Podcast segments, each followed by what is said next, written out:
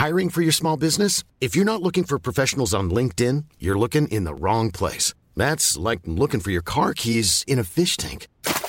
LinkedIn helps you hire professionals you can't find anywhere else, even those who aren't actively searching for a new job but might be open to the perfect role. In a given month, over 70% of LinkedIn users don't even visit other leading job sites. So start looking in the right place. With LinkedIn, you can hire professionals like a professional. Post your free job on linkedin.com slash people today. Bonsoir à tous et bonsoir à toutes. Bienvenue dans Punchline. Ce soir sur CNews, comment le terroriste qui a frappé et tué un touriste allemand samedi non loin de la Tour Eiffel et fait deux autres blessés dans son parcours meurtrier Pouvait-il être en liberté? Cette question, nous nous la posons tous. À chaque fois qu'un de ces radicalisés fait une victime en France, à chaque fois, on nous donne les mêmes réponses. Il était suivi, mais son suivi psychiatrique était défaillant. Il était sorti de prison, mais il jurait qu'il n'était plus radicalisé. Et surtout, rien ne laissait présager un tel bain de sang. Et pourtant, tous les voyants étaient au rouge. Sa mère avait signalé une dégradation de son comportement depuis le mois d'octobre. Et pourtant, il a pu tranquillement poster sur Internet une vidéo d'allégeance à l'État islamique avant de commettre son attentat. Et pourtant, encore une fois, un innocent a été assassiné. Comment sortir de cet engrenage infernal de la radicalisation? Y a-t-il seulement une solution? On va en débattre ce soir avec mes invités. On partira aussi en Israël où l'armée a repris ses opérations dans la bande de Gaza, notamment dans le sud où se trouve désormais l'essentiel de la population civile. Et puis on verra aussi comment Jean-Luc Mélenchon continue de jeter de l'huile sur le feu dans notre pays, en accrochant notamment des cibles dans le dos à tous ceux qui ont le malheur de dénoncer les coupables accointances de la France insoumise avec les islamistes. Voilà pour le menu de nos débats. Il est 17h. Dans un instant, euh, nos débats, mais tout de suite le rappel des titres de l'actualité avec Simon Guilla. Depuis la fin de la trêve humanitaire avec le Hamas vendredi, Israël étend donc ses opérations militaires dans la bande de Gaza. Des dizaines de chars israéliens sont entrés aujourd'hui dans le sud de l'enclave palestinienne. Les raids aériens se multiplient également depuis vendredi. En France, à Dijon, six personnes ont été présentées à un juge d'instruction aujourd'hui en vue d'une possible mise en examen. Ils sont suspectés d'être impliqués dans la mort d'un homme de 55 ans tué chez lui par une balle perdue sur fond de trafic de drogue. Les faits s'étaient produits dans la nuit du 25 au 26 novembre dernier dans un quartier sensible de la ville. Et puis c'est un triste constat. À Paris, le nombre de personnes qui vivent dans la rue a augmenté de 16% par rapport à l'année dernière. Il serait 3000 aujourd'hui à dormir chaque jour dans les rues de la capitale. Cette tendance touche également d'autres grandes villes de France. C'est le cas par exemple à Lyon, à Rennes, à Marseille ou encore à Bordeaux-Laurence. Simon Guillain pour l'info. On vous retrouve tout à l'heure à 17h30. Merci beaucoup. On est avec Rachel Kahn en plateau essayiste. Bonsoir. Bonsoir. Merci d'être avec nous. Jean-Christophe Covy, policier, secrétaire national unité SGP. Bonsoir Jean-Christophe. Bonsoir. Noémie Schul, service police-justice de CNews. Bonsoir Noémie. Bonsoir, Alexandre Devecchio, rédacteur en chef au Figaro. Bonsoir Laurence. Bonsoir Alexandre. Et Eric Revel, journaliste, ancien directeur général de LCI. Bonsoir à tous. On va d'abord essayer de, avant de vous passer la parole, parce que j'imagine que les questions que j'ai posées dans le sommaire, que faisait-il en liberté, il a un problème dans son suivi psychiatrique, vous les posez tous. On va essayer de vous donner une partie des réponses, mais évidemment on ne les a pas toutes. D'abord, on retourne sur ce qui s'est passé exactement euh, le jour du drame, euh, lorsque les policiers sont alertés et que l'attentat est en train d'être commis. Récit de Célia Goyère. C'est quai de Grenelle à l'entrée du pont Birakem que l'assaillant commence son parcours meurtrier. Vers 21h15, les policiers sont alertés. L'individu a déjà attaqué un homme à coups de couteau et de marteau.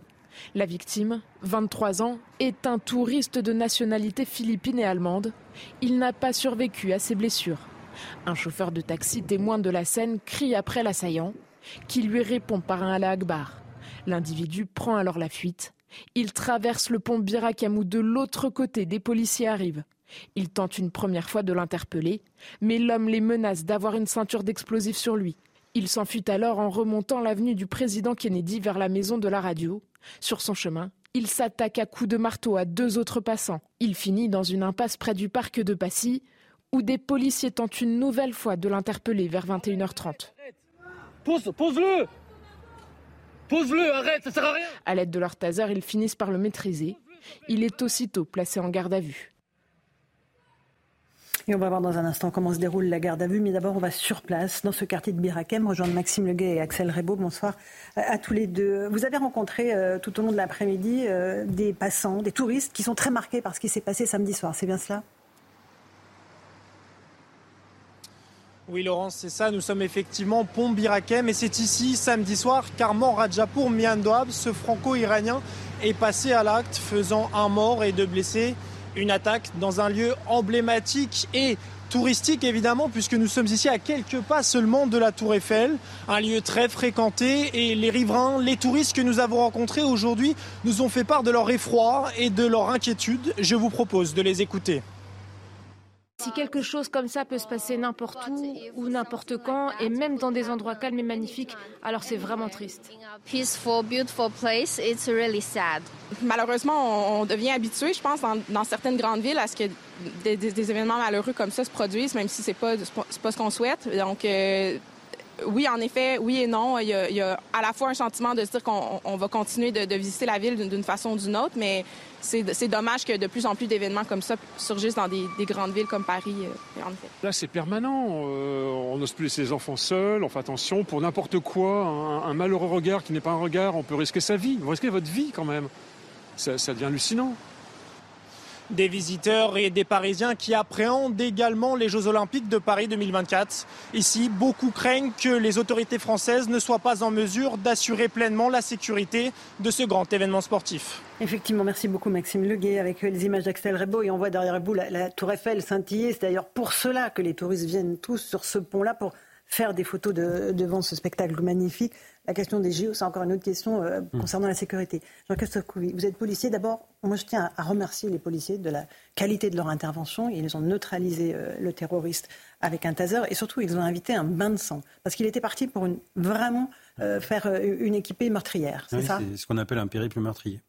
Et oui, oui, sans froid, du cran, parce que vous voyez, on essaie quand même de ils l'ont, l'ont pas abattu. Hein, euh, ils ont essayé vraiment de le maîtriser, euh, euh, sachant qu'en plus cette personne disait avoir des, explosifs autour de la taille. Et on voit bien que les policiers, bah, on fait, le job.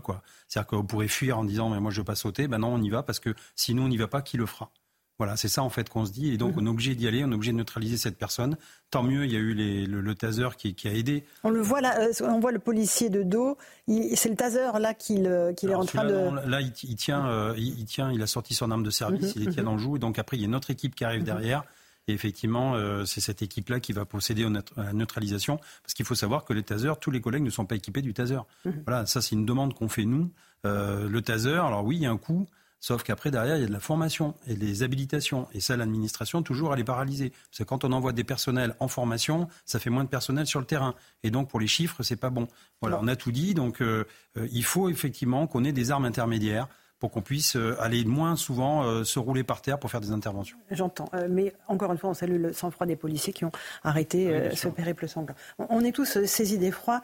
je vais venir vers vous dans un instant, Noémie Schulz, parce que c'est intéressant de savoir quel est le profil de cet homme, qu'est-ce qu'il dit en garde à vue. Mais d'abord, peut-être un petit mot de chacun d'entre vous sur cette horreur, Rachel Kahn. à chaque fois, on nous dit les mêmes choses. À chaque fois, c'est les mêmes, malheureusement, les mêmes éléments de langage. Et surtout ne pas s'habituer. Et effectivement, les éléments de langage, moi, je me souviens de ce discours euh, des Mureaux en 2020, en octobre 2020, 15 jours avant euh, le meurtre de Samuel Paty, où il y avait... Un discours d'Emmanuel Macron. D'Emmanuel Macron, où il y avait tout dans ce discours, lutte contre le séparatisme, euh, aussi qui militait pour un, islam de France, justement, pour aussi le dialogue interreligieux qui permettrait justement qu'il n'y ait pas cette radicalisation euh, mortifère. Et effectivement, ça commence à être euh, absolument euh, énervant. D'autant plus que ce qui est touché ici, c'est pas simplement Paris.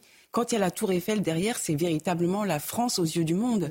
Et puis, le fait que ce soit des touristes, la dimension internationale, et j'appelle de tous mes voeux que, en fait, les dirigeants prennent à bras le corps la question du terrorisme au niveau international, mais dans les faits, pas simplement avec une coopération, mais véritablement dans des actes et des, actions. Et des actions. Eric Revel et ensuite Alexandre sur euh, ce drame. Bah oui, on commente jour après jour euh, toujours le même mhm. type de. On égrène les prénoms, les noms de ceux qui euh, meurent. Alors, ce qui, ce qui marque aussi peut-être, et ça, ça dépend de l'endroit où l'attaque a lieu, c'est qu'on est, alors, on est toujours marqué, mais on est plus ou moins marqué lorsqu'on a l'impression que le fait se rapproche de chez soi. Mhm. Et moi, ça m'a, ça m'a, ça m'a frappé parce que je connais bien euh, ce pont, j'y passe euh, très souvent. C'est aussi un endroit où, euh, où des touristes japonais viennent faire des photos pour, le maria, pour leur mariage. C'est, C'est vraiment un pont très très connu dans, dans, le monde entier.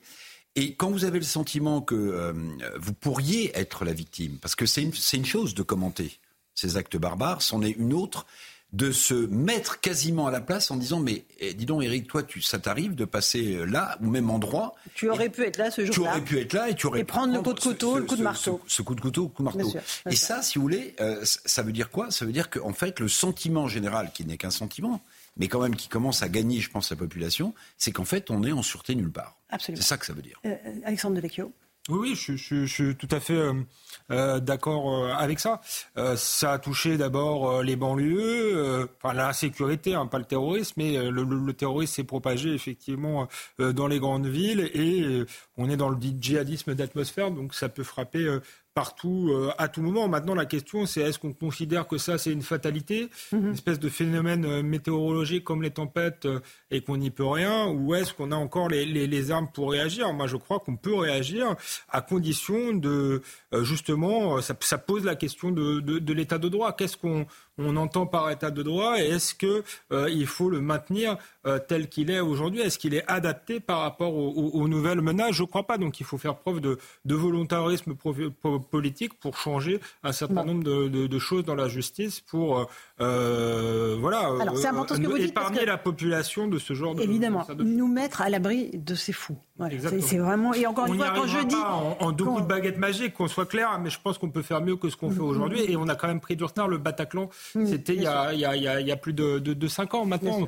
Et, je me suis arrêtée, mais en fait, c'est fou de Dieu, en, réalité, que je voulais dire. Parce que, mm. évidemment, il ne s'agit pas de stigmatiser les personnes qui, sont, ah euh, qui souffrent de, maladies psychiatriques, mais de ceux qui sont radicalisés. Parce que mm. pour moi, voilà, ce sont, des choses qui sont très importantes à dire. Noémie Schulz, euh, l'assaillant, euh, qui, a, qui est un Français, hein, fiché S, qu'est-ce qu'il dit en garde à vue?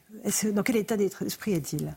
Alors il parle, euh, c'est déjà important de, le noter. Vous avez parfois des suspects qui, euh, gardent le, silence. Euh, il parle, il s'explique et il, il dit notamment qu'il qu'il revendique totalement pardon, son, son geste euh, il l'assume. Euh, il l'assume. Euh, il, est, il apparaît comme particulièrement froid, clinique, assez désincarné. Pas en crise de délire, quoi. Voilà. pas en crise de, délire, même si mm. on, on, verra que bien sûr la question psychiatrique est, est, centrale et que parfois ça ne saute pas aux yeux, mais en tout cas c'est quelqu'un qui là sa garde à vue, enfin son état est jugé compatible avec une garde à vue. il avait déjà déclaré au moment de son interpellation, mais il fait le lien, il explique explique avoir agi en réaction à la persécution des musulmans dans le monde. Il mhm. explique que la France est complice de, de, ce qui se passe en ce moment en Israël, est complice de, de l'État euh, d'Israël.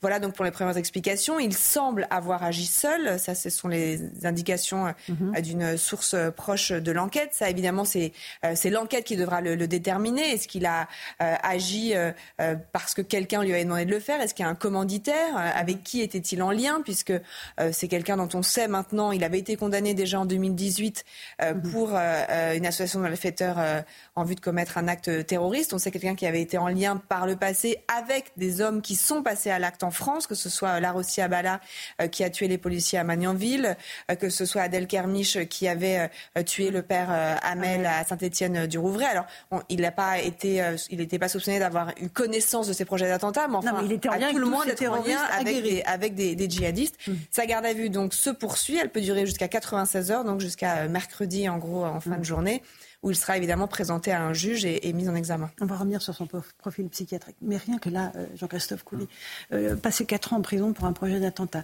en contact avec quatre terroristes aguerris, il n'y a pas de voyants qui s'allument en fait. Euh, ces bah. gens-là, ils sont dans la nature comme ça. Chez, chez, nous, dans nos têtes, les voyants s'allument, hein, mais mm. force de constater que dans des têtes de certains, les voyants ne s'allument pas. Et on dit toujours oui, mais ils vont s'en sortir, mais vous inquiétez pas, c'est juste une, un, peu plus d'écart, euh, il va revenir dans le, dans, tout va revenir dans l'ordre. Euh, et oui, alors il a purgé sa peine. On avait fait le job, on l'avait interpellé à l'époque parce qu'on avait vraiment voilà des, des preuves matérielles qu'il allait passer à l'acte. On a fait le boulot, les policiers ont fait le boulot. Derrière, bon, la justice est passée. Euh, et derrière, il y a un suivi. Ce suivi, effectivement, euh, je, même les médecins ont, déclaré qu'il fallait arrêter de, prendre des médicaments, qu'il était guéri. C'est ce qui s'appelle aussi la taquilla, c'est du mensonge. On passe sous le, voilà, on passe la dissimulation. la dissimulation euh, sous la, ligne de flottaison. On redevient quelqu'un de normal. Mm-hmm. tout va bien, je suis guéri, etc. Alors qu'en fait, on, se camoufle pour pouvoir passer à l'action. Voilà. Et d'ailleurs, quand on, voit le mode opératoire, donc c'est un couteau et un marteau, et, quand on discute avec des psys, ils nous disent en fait, quand vous attaquez avec un couteau, vous visez la tête ou un marteau, c'est que vous voulez supprimer la parole des autres. Vous n'acceptez pas la différence. Et c'est ça qui est très important parce que c'est très significatif. C'est dans, dans, dans, le langage de psy, c'est ce qui se dit. Voilà. D'accord. Euh, Noémie, euh, sur son suivi psychiatrique, il y avait une injonction de soins euh, à la sortie de prison. Elle s'est arrêtée au mois d'avril l'an dernier. Et depuis, est-ce qu'il était suivi médicalement ou pas? Elle s'est arrêtée parce qu'on était arrivé à, la fin des trois ans de mise à l'épreuve et donc il était allé au bout de sa condamnation. Il avait été condamné à cinq ans de prison, mhm. euh, dont quatre ans ferme, et, euh, et, on était allé au bout de ce que la, la, la justice avait décrété le, le, concernant. Donc effectivement, à partir d'avril 2023, euh, il a le, le, médecin coordinateur, puisqu'il y avait eu une injonction de soins, donc il devait voir un médecin euh, régulièrement.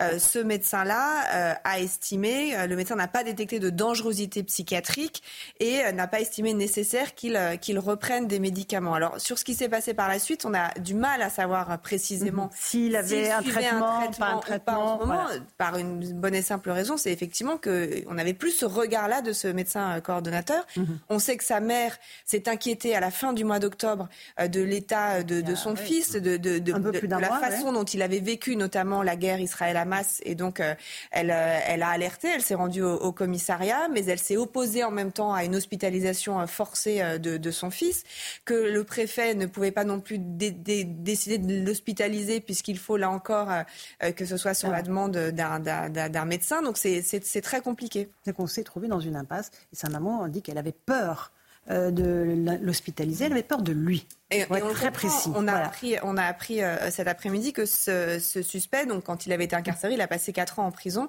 Et en 2019, un jour, il a tenu des propos particulièrement euh, inquiétants euh, aux, surveillants. Il a dit qu'il entendait des, voix. il entendait les voix de tous les djihadistes incarcérés et notamment de ceux qui étaient morts au Bataclan, des voix qui lui demandaient de passer à l'acte. Il a aussi dit qu'il, que ces voix lui, lui, lui disaient d'égorger ses parents et donc, euh, évidemment, ça n'a pas été sans conséquence. Évidemment, le directeur de prison a renforcé le dispositif de sécurité euh, mm.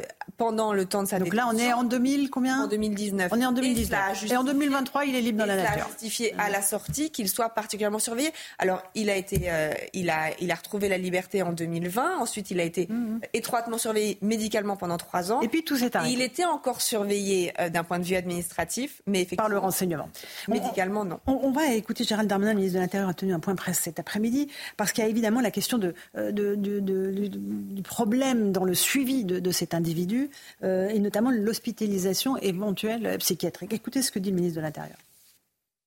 L'une des difficultés, c'est que si la mère euh, de cet assaillant terroriste était venue évoquer le fait que son fils qui avait une maladie mentale prononcée et qui était dans l'islam radical, incontestablement, ne prenait plus ses médicaments. Comme elle n'a pas voulu déposer et qu'elle n'a pas voulu demander son hospitalisation, le ministère de l'Intérieur est un peu limité dans son action. Et donc, euh, je redis euh, mon souhait de travailler avec les parlementaires à cette injonction euh, de soins psychiatriques que pourraient obtenir les préfets dans les conditions voilà, extrêmement difficiles que nous avons à gérer un certain nombre de personnes qui sont dans l'islamisme radical et qui sont euh, atteints de maladies euh, mentales. Et euh, je crois qu'il serait temps que le Parlement, en effet, puisse donner les moyens au gouvernement d'agir sur ce point. Parce qu'il faut agir. Là, ce n'est absolument plus possible. On ne peut plus accepter que des individus comme bah, ça, Jean-Christophe Couvi, parce que la maman refuse une hospitalisation, bah, on lui laisse. En fait, c'est la problématique d'un pays démocratique et de la liberté. Voilà, c'est-à-dire qu'on a une liberté individuelle mais et, on peut pas au nom, de toutes les mm. causes euh, euh, agir comme en Chine ou en Russie, c'est pas possible. Donc en fait, c'est on, non, mais, on est d'accord, on en est loin. Hein. Laissez-moi terminer. En fait, on, on, sait bien qu'il y a la liberté de quelques-uns qui nous empêche justement à nous d'être libres euh, totalement.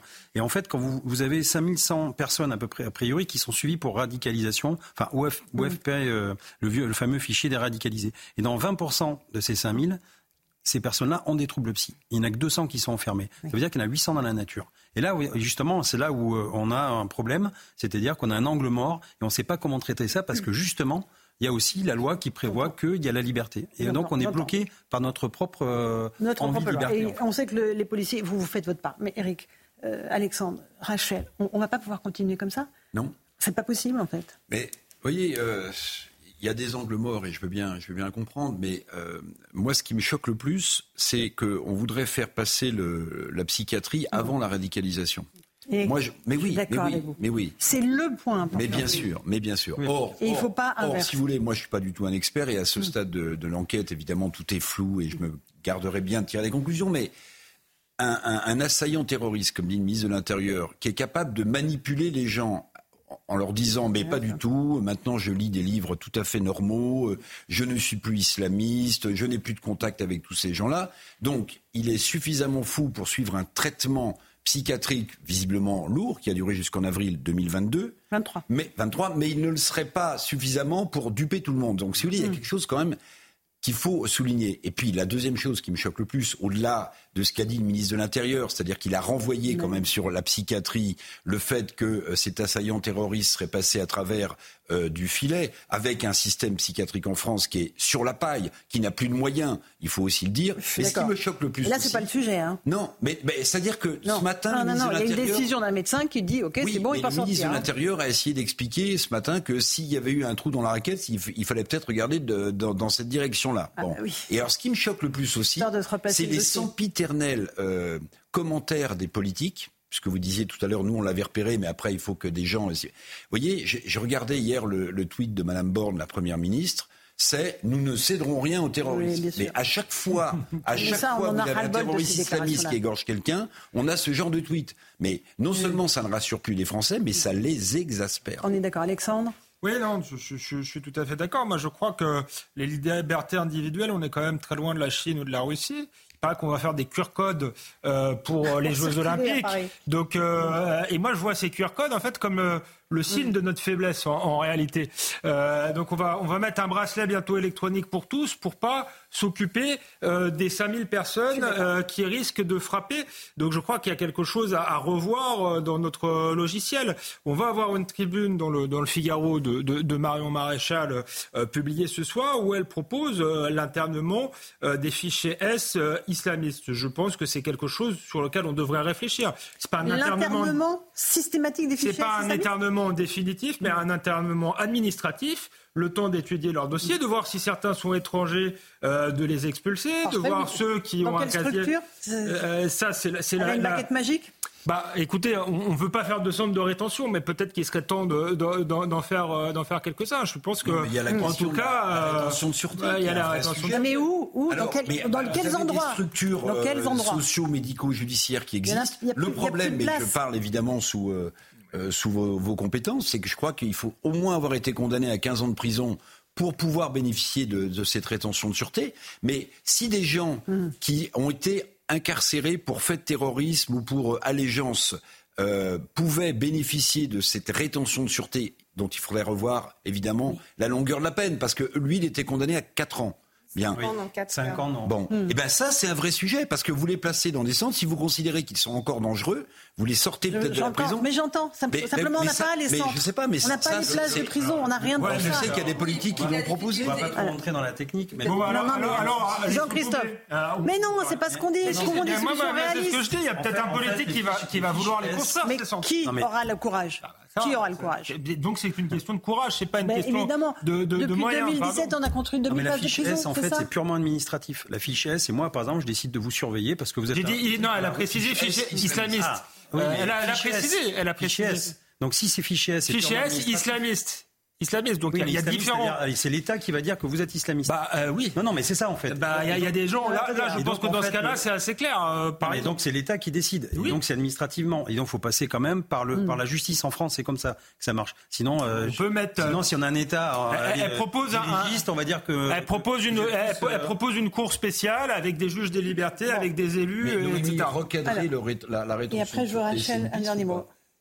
Par, rapport, par ailleurs. Qu'est-ce que vous avez demandé, Eric Parce que là, je. bah, ou Jean-Christophe, cette idée de, de modifier euh, la possibilité euh, d'obtenir une rétention de sûreté, Jusqu'à là, en ce moment, il faut au moins avoir été condamné à 15 ans. Lui était condamné à 4 ans. Déjà, lui, non, il est condamné à 5. ensuite, la toute la difficulté est quand même de, de, de, de pouvoir prédire la, la dangerosité. C'est ah bah là, il était avéré, visiblement. non, mais avec les lois actuelles, on peut pas. Il y a un commencement d'exécution euh, mhm. de, de, matériel, je veux dire, on peut pas intervenir. C'est pas Minority Report. On, peut changer.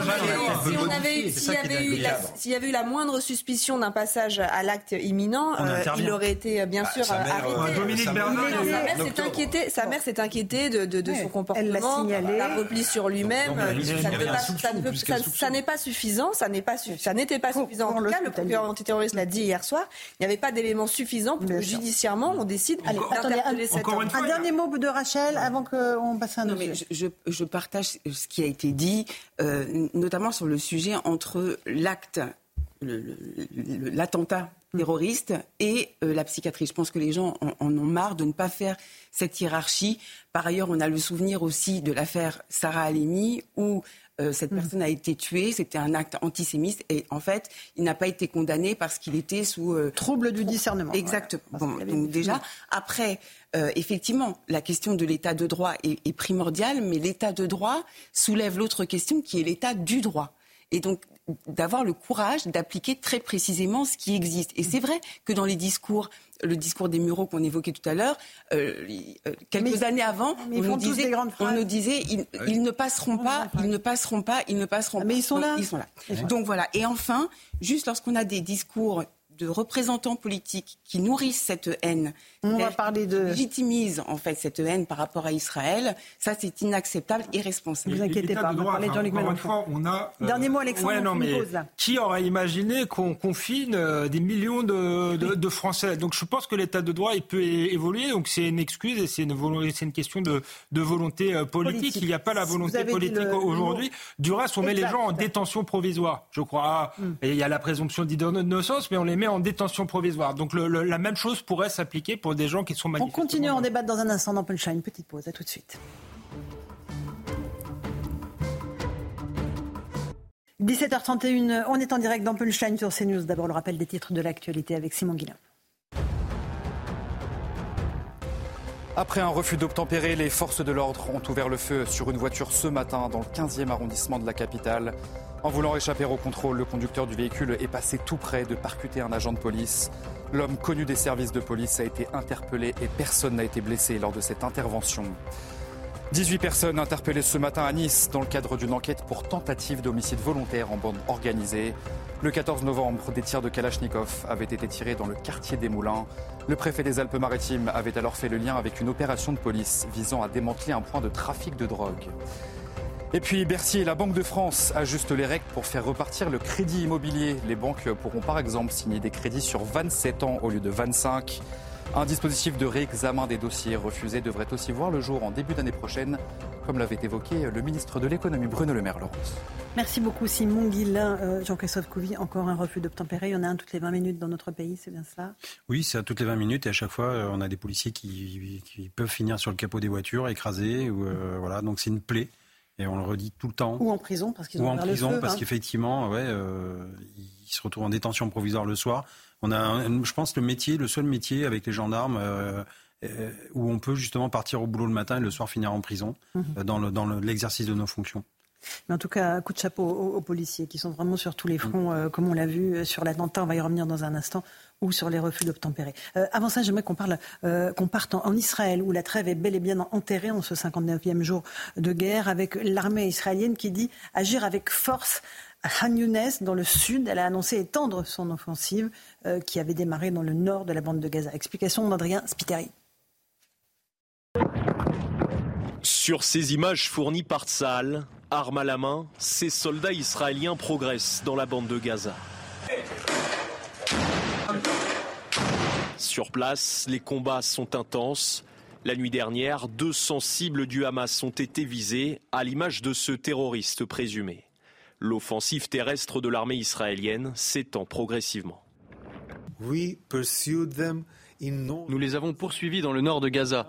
Nous poursuivons désormais également le Hamas dans le sud de Gaza.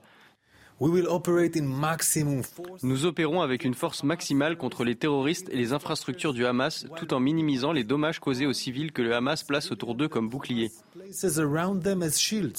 Des dizaines de chars israéliens sont entrés aujourd'hui dans le sud de l'enclave palestinienne.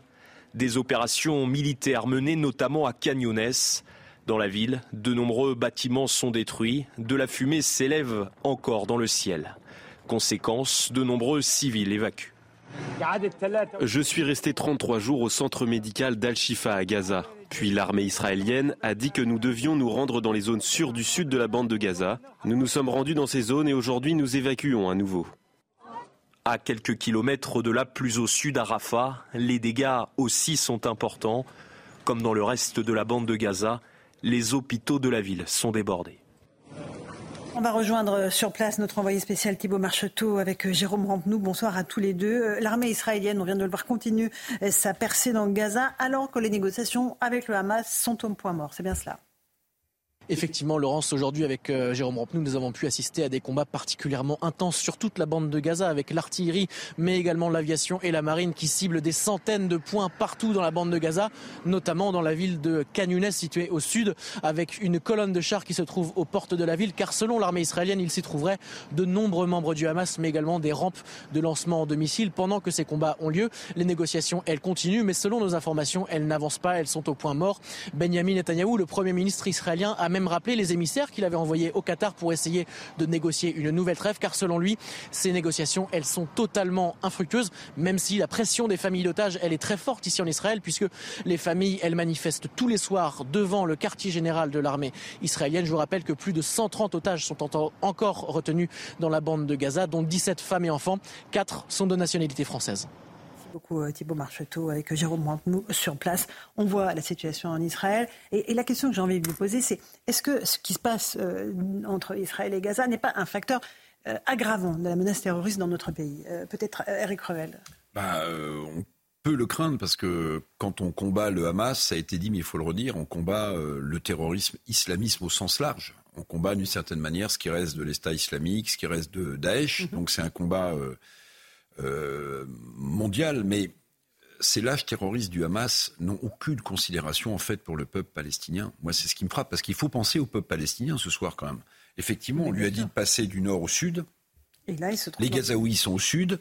Euh, on a vu des bâtiments, euh, sans doute de civils, qui ont été touchés.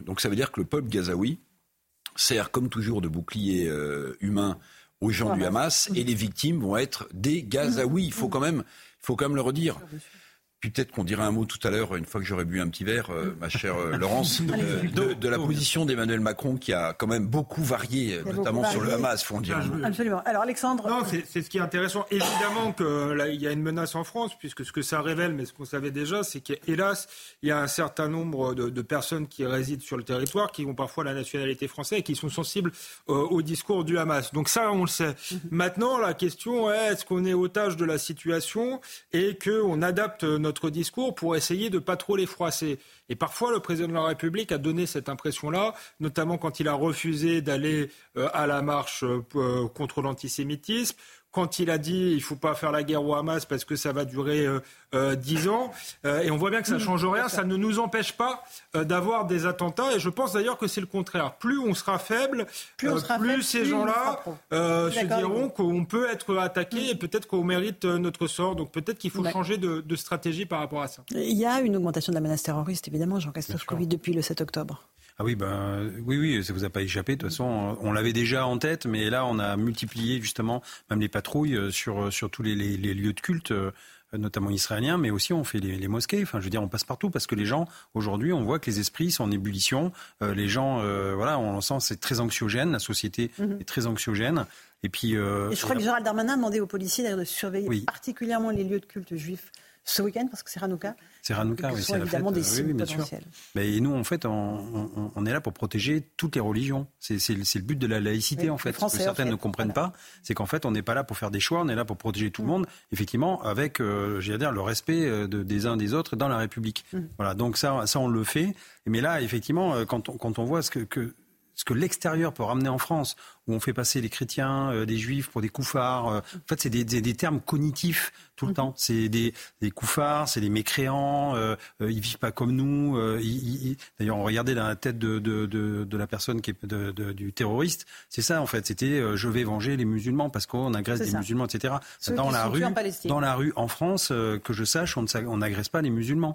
Voilà, on sait faire la différence on sait faire la différence des gens qui sont euh, euh, justement euh, enclavé dans, ce, dans, dans cette, cet islamisme radical et le reste de la population qui vit très très bien. quoi. Mm. Et qui est intégré aussi dans la, dans la, dans la population. Rachel Kahn, tout est lié en fait, évidemment. Oui, tout est lié. Et puis après, je, je, je repensais quand même au, au message là depuis le début, depuis le 7 octobre, euh, qui sont passés par euh, l'extrême gauche euh, sur un mode passif-agressif, parce que lorsque vous répétez que Israël, apartheid, que ce sont des colons, qu'ils sont, qu'ils sont en train de faire un génocide, une, épuration ethnique, etc., que considérer qu'une marche contre l'antisémitisme, en fait, pour la République, pour cette fraternité-là, bah, c'est islamophobe. Tout ça, en fait, ça rentre dans le, dans le crâne des radicalisés. Donc, en fait, leur responsabilité aujourd'hui, elle est majeure. Évidemment. Euh, on va écouter un, extrait d'un discours de Jean-Luc Mélenchon euh, qui était euh, ce week-end en manifestation à Paris. Écoutez ce qu'il a dit, notamment à propos de Gaza. Alors, on va retrouver cet extrait de Jean-Luc Mélenchon. On l'écoute. Vive toi Paris de toutes les couleurs, de toutes les religions, peuple rebelle, tu es le peuple humain qui témoigne à cet instant. Vive Gaza, gloire éternelle à ceux qui résistent. Alors oui, Alexandre Devecchio.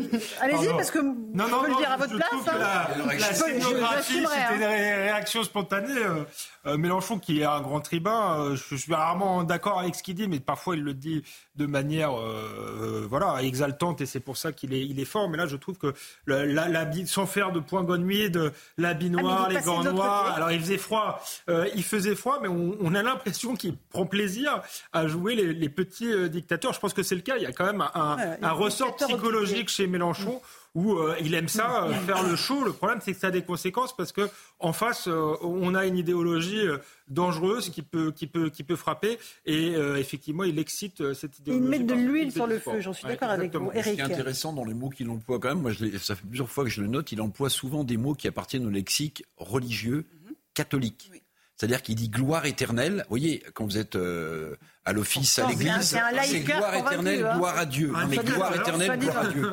Et donc, en fait, ça veut dire qu'il se, il se met en position euh, de légitimer euh, des mots qui lui appartiennent absolument pas. Et c'est vrai qu'il se construit un personnage qui, moi, me fait euh, un petit peu peur. un personnage, mais pas que non, mais il A été dire, pareil, il a été dire à Rochefort la semaine dernière que les gens racisés, entre guillemets, dans la rue devaient avoir peur des policiers, n'allaient pas vers les policiers parce que les policiers leur font peur. Non, mais je, comment, on peut, comment on peut faire des piqûres comme ça non, mais, c'est terrible. Quoi. Et, en fait, dans la police, comme je, l'invite à rentrer dans un commissariat, je veux dire, on a une police euh, euh, qui, est multiculturelle, qui est à l'image de notre société, mais ça fait longtemps, malheureusement, qu'ils ne vont pas dans les commissariats. Ou quand ils y vont, c'est qu'ils ont des affaires aux fesses. Voilà, forcément. Ah mais venez voir dans les commissariats, venez voir nos collègues. Nos collègues, ils sont euh, comme tout le monde dans la société, point. Alors, il s'en est pris aussi ce week-end à l'une de nos consoeurs qui s'appelle Ruth Elkriev. il a fait un tweet relent antisémite, je le dis, je l'assume. voilà, il l'a traité de manipulatrice, qui réduit toute la vie politique à son mépris des musulmans ça, porte un nom, Rachel Kahn. Il lui met une cible dans le dos. Et ce n'est pas un hasard. Il avait déjà ciblé Yael Braun-Pivet. Quel est le point commun entre toutes ces femmes? Elles sont brillantes et elles sont juives. Voilà. Et ce sont des femmes libres. Et je pense que ça, ça, c'est un point euh, au-delà de leur judaïsme et de leur, de leur, origine. Après, ce qui est intéressant, c'est qu'il y a elles, mais il y en a d'autres. Euh, elles sont. Euh, la méthode de Jean-Luc Mélenchon, c'est toujours l'humiliation, la calomnie, la disqualification. Et surtout, je relisais euh, l'interview que Salman Rushdie euh, avait donnée au point, lorsqu'il disait, en fait, c'est une forme de négationnisme ou de révisionnisme de votre histoire. C'est-à-dire qu'en fait, lorsqu'on dit il, met une cible dans le dos de, de c'est qu'en fait, il l'a fait passer pour une islamophobe. C'est-à-dire qu'il mm. répète deux fois dans son texte, dans son tweet, euh, musulmans contre les musulmans contre les musulmans. Et en fait, il change complètement l'image de cette femme et son parcours et, euh, et ce qu'elle dit. C'est irréprochable. Donc, et on salue une nouvelle fois et amicalement Rotel Krief et on lui assure de tout au soutien. Vous n'aviez pas terminé. J'ai terminé. Non, mais sur le dégât, en fait, c'est intéressant parce qu'en fait, ils sont, comme ils sont hors du réel, la cible dans le dos, c'est changer l'image d'une personne pour véritablement que, que tout toutes les violences envers cette personne soient légitimes. Et, je rajoute, euh, pour rajouter à, l'incroyable ignominie de cette affaire, que Mathilde Panot, patronne des députés de la France Insoumise à l'Assemblée, c'est euh, Ému que l'on puisse accorder une protection policière à Ruth Elgrief, puisqu'évidemment, vu le niveau de menace qui a pesé sur elle dès le tweet de Jean-Luc Mélenchon, Gérald Darmanin a annoncé qu'il la mettait sous protection policière. Et voilà, Madame Panot, elle dit comment Darmanin octroie une protection à une journaliste pour un tweet absurdiste. On l'a bien fait pour lui Boyard. Oui, ils sont bien sous protection euh, quand euh, il la demande. Non, mais c'est les premiers à nous vomir dessus et c'est les premiers à chouiner et à demander de la protection policière parce que parce qu'on leur parle mal sur Twitter. Donc en fait, c'est les arroseurs arrosés. Ben, si Madame euh, Rutel-Krief, comme tout autre citoyen, est, victime et, qu'il y a des, vraiment des, des, signes qui montrent qu'elle va être une, ben, une cible, ben forcément que c'est notre devoir de la protéger. tout comme tout le monde autour de ce plateau, si, si ça devait arriver. mais juste sur le, sur le tweet de, de Jean-Luc Mélenchon, au-delà de tout ce qui a été dit, avec lequel je suis à peu près d'accord. Hein il y a, y a cette fanatique. Il, il, emploie le mot de fanatique. Mais pardonnez-moi. Euh, aujourd'hui, on vous explique que l'ultra-droite est le danger pour la démocratie, la liberté d'expression. Mais pardonnez-moi, quand un homme politique de premier plan comme Jean-Luc Mélenchon traite une journaliste ou un journaliste de fanatique, ça laisse imaginer, si ces gens étaient au pouvoir, ce que deviendrait la liberté d'expression des fanatiques. Vous imaginez Le goulag et les mines de C'est terrifiant. C'est terrifiant. Après, il y a peut-être un, tout petit point, parce que comme c'est des férus défenseurs du droit international depuis le 7, depuis, le 7 octobre, mm. euh, euh, la France insoumise, c'est que le journaliste en droit international, c'est quelque chose, il est protégé, justement il est particulièrement protégé dans ces temps-là. Et qui s'attaque à, un journaliste, ça, raconte beaucoup de ce qu'il, comment il envisage la démocratie et l'état de droit. Alexandre Devecchio. Euh, oui, et puis là, je suppose que c'est les, services de renseignement qui ont jugé qu'elle mhm. était euh, menacée. Il y a une dimension qu'on a évoquée, euh, qui est le fait qu'elle est juive. et ça, ça rejoint le. c'est ce qu'on a dit. Et c'est ce qui est scandaleux, d'autant plus dans le, dans, dans le tweet, c'est qu'effectivement, on sait aujourd'hui qu'il y a une menace sur tous les citoyens français, mais spécifique sur les juifs, et ça ne les, les empêche pas euh, d'aller euh, d'aller toujours plus loin. Donc euh, Mathilde Palot est, hypocrite, irresponsable, tout ce que tout ce que vous voulez. Oui, je trouve que c'est vraiment, en plus, c'est pas une question d'être de la corporation des journalistes ou pas, c'est que il fait, il met de l'huile sur le feu en permanence, il attise les braises. Et puis, il a envie de jeter les Français. dit, c'est là où il y, a, quand même des relents antisémites, c'est que, euh, en fait, ce qu'il sous-entend dans son tweet, moi je le comprends comme ça, c'est que Ruth Elkrief, parce qu'elle est juive, est supporter de la politique de Netanyahou, qui elle-même est une politique fanatique. Donc c'est un moyen d'assigner tous les juifs euh, à une défense euh, euh, voilà, de, la, de la politique de, de Netanyahou, qui est elle-même assimilée à du fanatisme. Mais Ça se discute parce que l'État d'Israël a aussi le droit de se. Alexandre, il est coutumier du fait. Moi, il y a eu quelques années, oui, et après, il y a je faisais le 20h de TF1. Très régulièrement, quand on parlait pas de lui, il s'en prenait à moi. Puis après, une autre journaliste. Ça, ça fait du buzz. Oui, on parle de lui. non, mais moi, si, si, vous voulez, j'ai pas de problème aussi. Je l'ai interviewé à, au fait qu'ils s'en prennent parfois aux, journalistes. Mais là, il y a un contexte qui fait que qu'il soit hein. agressif, c'est notre boulot de, de, de, lui répondre. Sauf que là, il y a un contexte qui fait qu'il met la vie des, des, des gens euh, en danger. Donc, je crois que ça, euh, ça change tout. Et puis, il y a un deux poids deux mesures euh, médiatiques là pour le coup. C'est-à-dire qu'il était encore reçu sur France Inter. on disait Monsieur Mélenchon très rare dans les médias. Euh, ah bon, on est très heureux de vous recevoir. Euh, on ne traite pas toutes les personnes de la même manière.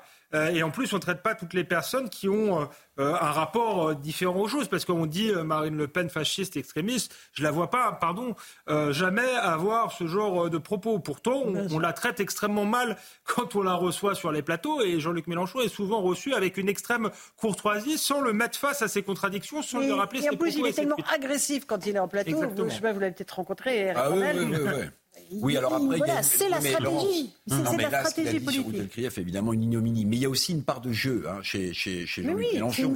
Alors non, mais non, mais il y a une part de jeu chez lui. C'est-à-dire que moi, je me souviens euh, dans une interview, par exemple. Euh, pour la présidentielle sur son programme économique, euh, où je lui avais rappelé qu'il m'avait dédicacé un livre. Donc déjà, c'était euh, c'était presque une pas une insulte, mais ce qui nous sépare. Il me dit non, je vous ai jamais dédicacé. Bah, je dis si, mais vous voulez que je vous rappelle la dédicace? Et il m'avait écrit son livre, c'était qu'il s'en aille tous. Vous vous souvenez de ce mmh. livre? Et moi, la dédicace, c'était pour vous, Revel, ce sera les mines de sel mais il y avait un point d'exclamation. Donc il est toujours, il est toujours dans, il est toujours dans. j'essaie d'effrayer, voyez, et en même temps, bon, euh, il y a des émissions où il dépasse les limites et ensuite à la publicité, il dit à la personne qui l'a agressé, il dit non mais c'est bon, on va s'arranger après, il n'y a pas de problème. malheureusement, il y a une part de jeu chez Mélenchon aussi. Hein. Le, problème, je crois qu'il joue de moins en moins. Le contexte est différent. Ah, mais je suis d'accord. Mais c'est pour ça que je dis c'est une ignominie ce qu'il a écrit comme tweet sur C'est une ignominie. Et puis alors les Mathilde Panot avec Rescapé, etc. Bon bref, le, le truc c'est que il ouvre la porte et ce qui est dangereux, c'est aujourd'hui tout le monde qui le suit en fait, il nourrit, il, met de la haine sur la violence. Et donc, en fait, il y a, une espèce de, meute aujourd'hui qui était au départ sur X, euh, anciennement Twitter, qui aujourd'hui euh, est dans la rue. Oui, évidemment. Et puis, alors, vis-à-vis des policiers. Bah, c'est comme dans une secte. Hein. Vis-à-vis des policiers, il est toujours sur la même ligne. Ça pas compte. Ah, mais là, toujours. De toute façon, il fracture à mort, euh, on le sait. il que vous piffrer, je sais pas ce qu'on leur a fait. Est-ce que petit, un policier lui a piqué ses bonbons Je sais pas. Mais euh, je ne sais pas ce qui s'est passé. Il est content de les avoir quand il est menacé. En, plus, ce que je comprends pas, hein c'est le but politique. Parce qu'en fait. C'est faire du bruit. Oui, mais il est en train de Du bruit médiatique. Dans la gauche. on va, on va avancer. Euh, on va laisser Mélenchon là où il est. Mélenchon, il hein sera, il sera supporté par personne. On oublie. Euh, on va revenir, si vous le permettez, un instant sur ce qui s'est passé, cet attentat terroriste samedi soir à Paris. On a le témoignage d'une infirmière qui était sur les lieux samedi. Elle a été une des premières à intervenir sur le jeune homme qui est décédé. Écoutez son témoignage qui est très important.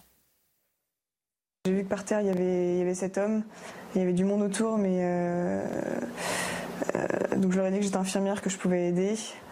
Il y avait une aide-soignante euh, qui tenait la tête de la victime, qui essayait d'arrêter l'hémorragie. Et donc j'ai essayé de prendre un pouls. Bah, j'ai pas réussi à trouver son pouls. Et c'est là où j'ai commencé le, le, massage cardiaque en lien avec, avec les pompiers au, au téléphone que la police avait appelé entre temps. Euh, et puis après, très rapidement, ils sont arrivés euh, sur place, les policiers, euh, pardon, les pompiers. Et ils ont pris le relais. Donc, une fois qu'ils n'avaient plus besoin de nous, on est, on est reparti. En fait, on est, on est rentré chez nous sous le choc. Encore une fois, Jean-Christophe Couilly, hommage aux policiers, parce qu'il y a eu un mort, ce qui est terrible, deux blessés. Hum. Ça aurait pu être pire. ça aurait pu être pire. Heureusement qu'ils sont intervenus tout de suite, très rapidement. Et, et effectivement, avec du, comme je dis toujours, mais avec du cran et, un sang-froid. Voilà, ça, on n'a pas fait n'importe quoi. Mhm. On l'a encerclé, on a essayé justement de, le maintenir et de le neutraliser avec les moyens que, l'on a. Alors avec un taser, parce qu'il disait qu'il avait une ceinture d'explosifs, c'est ça? C'est ce qu'il a dit aux policiers. Donc c'est, je vais vous dire, dans, dans, dans, dans, le, dans, notre façon d'agir, quand on est, on est on est presque persuadé que, la, personne a une ceinture d'explosifs, on tire dans la tête. Voilà. Parce que si vous tirez dans le corps, ça peut faire déclencher les explosifs. Mhm. Donc là, encore une fois, euh, je pense que imaginez si les policiers avaient fait ça. La polémique qu'il y aurait eu ce soir. Alors on dit oui, mais c'est un terroriste. Mais même si c'était un terroriste, euh, voilà, je, veux mhm. dire, il y aurait encore eu des polémiques. Et je pense que les, policiers aujourd'hui ont aussi la peur au ventre de ce qu'ils vont trouver en face d'eux. Voilà, des gens déterminés qui sont prêts à se faire sauter, qui sont prêts à mourir. Ils voulaient mourir en martyr il l'avait dit, mhm. euh, en emmenant le plus de personnes avec lui, euh, ben, on lui a déjà pas donné ce plaisir. Voilà, il va rester quelques quelques années en prison pour se morfondre. Mhm. Il attendra que ses vierges plus beaucoup plus tard s'il les a un mhm. jour. Bien sûr, bien sûr. Un tout petit mot, Eric, avant la pause. Mot parce que je voudrais revenir sur le rapidement. de cette infirmière rapidement. Vous voyez, il y a aussi cette France solidaire. Elle existe, elle est là, elle est prête à agir. Vous voyez, on, est, on est très apeuré, très inquiet de la société française, mais il y a aussi des gens qui, euh, bah, qui prennent euh, des risques et qui essaient de sauver des vies. Et il faut saluer ce courage. Vous avez absolument raison. Hommage aux policiers, aux infirmiers, aux soignants, qui, aux pompiers, qui sont les premiers euh, sur les lieux des drames. On fait une petite pause. On se retrouve dans un instant dans Punchline sur CNews et sur Europe 1. On revient sur les circonstances de cet attentat. Comment ce terroriste était-il libre dans la rue? On en débat dans un instant. À tout de suite. Bonsoir à tous et bonsoir à toutes. Bienvenue dans Punchline ce soir sur CNews et sur Europe 1. Il s'appelait Colin. Il devait fêter ses 24 ans ce mercredi 6 décembre. C'était un jeune touriste allemand qui était venu à Paris dans la ville lumière avec sa petite amie pour voir la tour Eiffel s'illuminer. Au lieu de cela, il s'est éteint à ses pieds dans une mare de sang après avoir été massacré à coups de couteau et à coups de marteau par un terroriste français, fiché S, qui avait fait 4 ans de prison pour un projet d'attentat en 2016 et dont on nous dit aujourd'hui que rien ne laissait présager un nouveau passage à l'acte. Encore un radicalisé sorti de prison qui a pratiqué la taquia, c'est-à-dire la dissimulation, et dont on nous dit qu'il y a eu une défaillance dans son suivi psychiatrique. C'est fini. Ces arguments, nous ne les acceptons plus. Faut-il le rappeler, l'islamisme n'est pas une pathologie, c'est une idéologie mortifère dont malheureusement on ne guérit pas. Et qu'on ne vienne pas nous faire le coup des experts psychiatres ou de l'injonction de soins qui n'a pas fonctionné. Il faut trouver une solution pour mettre la société à l'abri de ces fous de Dieu. Combien vous faudra-t-il, messieurs les gouvernants, de victimes mortes sous les coups de ces djihadistes, de femmes, d'enfants, euh, d'hommes, tués à n'importe quelle heure du jour et de la nuit, et surtout n'importe où en France une fois pour toutes, mettez ces dangers publics dans des endroits ou dans des dispositifs dans lesquels ils ne pourront plus nous nuire. On va en débattre ce soir dans Punchline.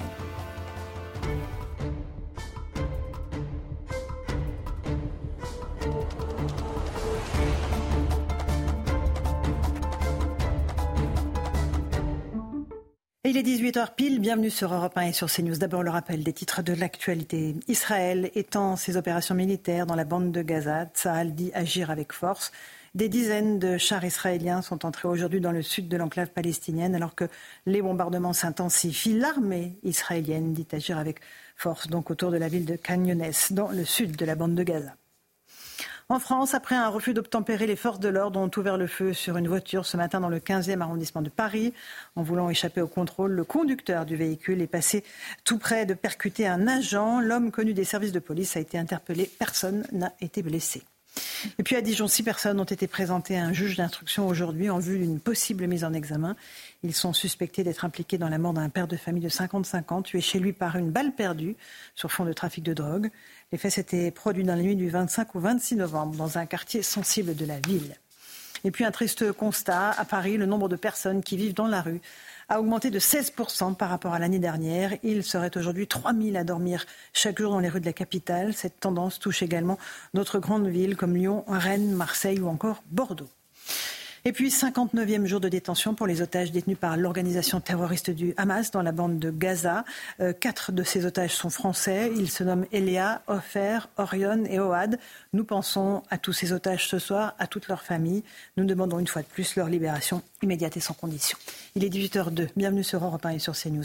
On va évoquer l'actualité et d'abord cette attaque qui s'est produite samedi soir dans le cœur de Paris avec euh, un périple meurtrier euh, d'un jeune Français, fiché S, qui a tué un un jeune touriste allemand, euh, il s'appelait Colin, je vous en ai parlé il y a quelques instants, qui a blessé euh, gravement deux autres personnes. Tout de suite, j'aimerais qu'on rejoigne nos envoyés spéciaux, Maxime Leguet et Axel Rebaud. Bonsoir, vous êtes en duplex des lieux euh, du drame. C'était dans le 15e arrondissement de Paris, tout près de la Tour Eiffel.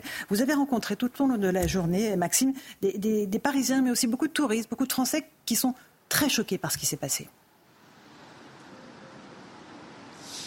Oui, des riverains et des touristes profondément marqués par les événements. Nous sommes sur le pont de Birakem et c'est ici samedi soir qu'Armand Rajapour Miandoab, ce franco-iranien, est passé à l'acte. Une attaque dans un lieu hautement symbolique et touristique puisque nous sommes à quelques pas seulement de la Tour Eiffel, un lieu donc très fréquenté. Et les riverains que nous avons rencontrés aujourd'hui nous ont fait part de leur effroi et de leur inquiétude. Certains nous disaient cela donne une image déplorable de la France pour les touristes, des touristes justement qui nous ont confié ne plus se sentir totalement en sécurité dans les rues de la capitale. Et puis ici également revenait sur toutes les lèvres la question des Jeux Olympiques de Paris 2024. Beaucoup craignent que les autorités françaises ne soient pas en mesure d'assurer pleinement la sécurité de, ce, de cette messe, de cette messe du sport, de ce grand événement sportif. Merci beaucoup Maxime Leguet, Axel Rebou, vous avez raison. La question des Jeux Olympiques, euh, évidemment, il faudra se la poser euh, en, temps et en heure. J'aimerais qu'on écoute le témoignage euh, d'un jeune homme qui était tout près du drame ce soir-là. Il a été recueilli par Europe 1. Écoutez bien, c'est extrêmement précis sur le déroulé des faits. On voulait aller sur le pont pour prendre des photos de la Tour Eiffel, parce qu'on nous avait dit que c'était un très bon spot. Et en voulant y aller, on arrive, on voit une euh, touriste d'apparence asiatique qui commence à crier. Donc nous, on se rapproche, on veut voir ce qui se passe. Et on voit deux hommes qui visiblement sont en train de se battre. Donc un homme habillé tout en noir et un homme qui avait l'air d'être aussi un touriste asiatique, donc sûrement l'homme allemand. Et puis, euh, à un moment, euh, le touriste asiatique ou allemand se sépare et on voit l'homme tout en noir qui lui assène un coup de couteau. Donc là, l'homme tombe immédiatement il essaye de se relever, fait 3 mètres et puis il s'écroule par terre euh, sur le trottoir. Et là, l'homme avec le couteau, il commence, à agiter son couteau devant, tout le monde. Et puis je vois un autre homme qui commence à courir pour fuir en venant dans notre direction. Et là, du coup, euh, l'homme au couteau commence à le prendre en chasse, donc commence à courir vers nous aussi. Donc là, il commence à avoir un mouvement de foule, tout le monde court, tout le monde panique. Mais au final, je crois qu'il nous a pas suivi très longtemps parce qu'il est retourné au niveau euh, de la victime qu'il avait déjà attaqué au couteau. Puis après, nous, on s'en est allé, on a creusé la police, la police est intervenue super rapidement. Voilà pour ce témoignage recueilli par les équipes d'Europe 1. Euh, commissaire Frédéric Lose, bonsoir. Secrétaire euh, général du syndicat des commissaires de la police nationale. Hommage aux policiers qui ont très vite su intercepter ce terroriste en évitant peut-être un bain de sang supplémentaire.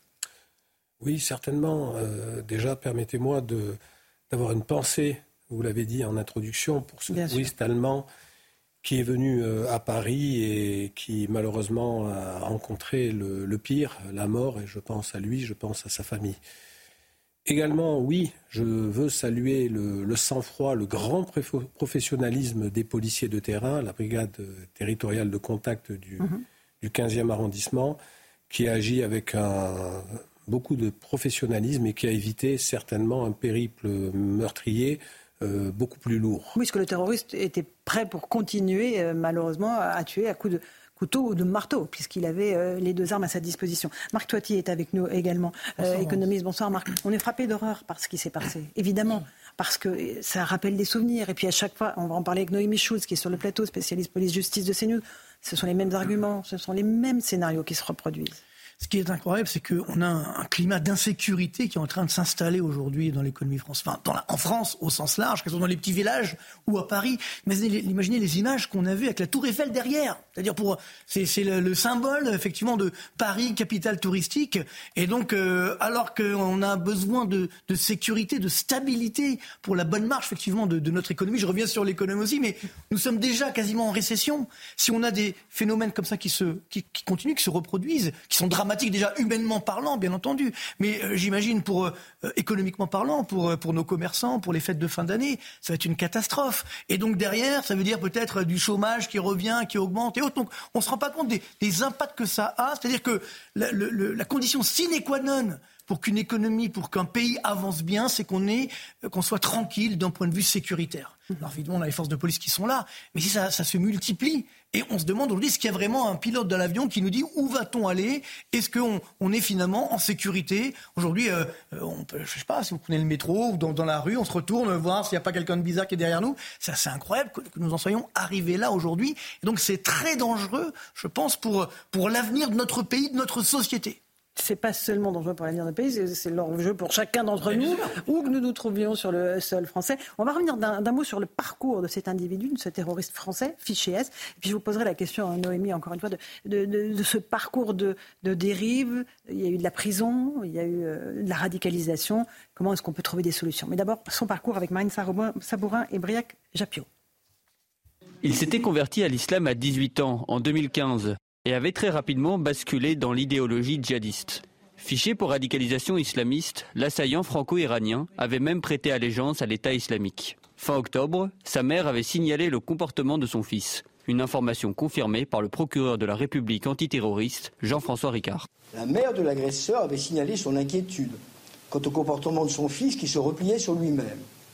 Toutefois, aucun élément n'avait permis de susciter de nouvelles poursuites pénales dans ces, circonstances. En l'absence de troubles, il était impossible pour les services de police de le faire hospitaliser d'office. Sa mère avait de son côté refusé son hospitalisation forcée. Quelques jours plus tard, elle assurait même qu'il allait mieux.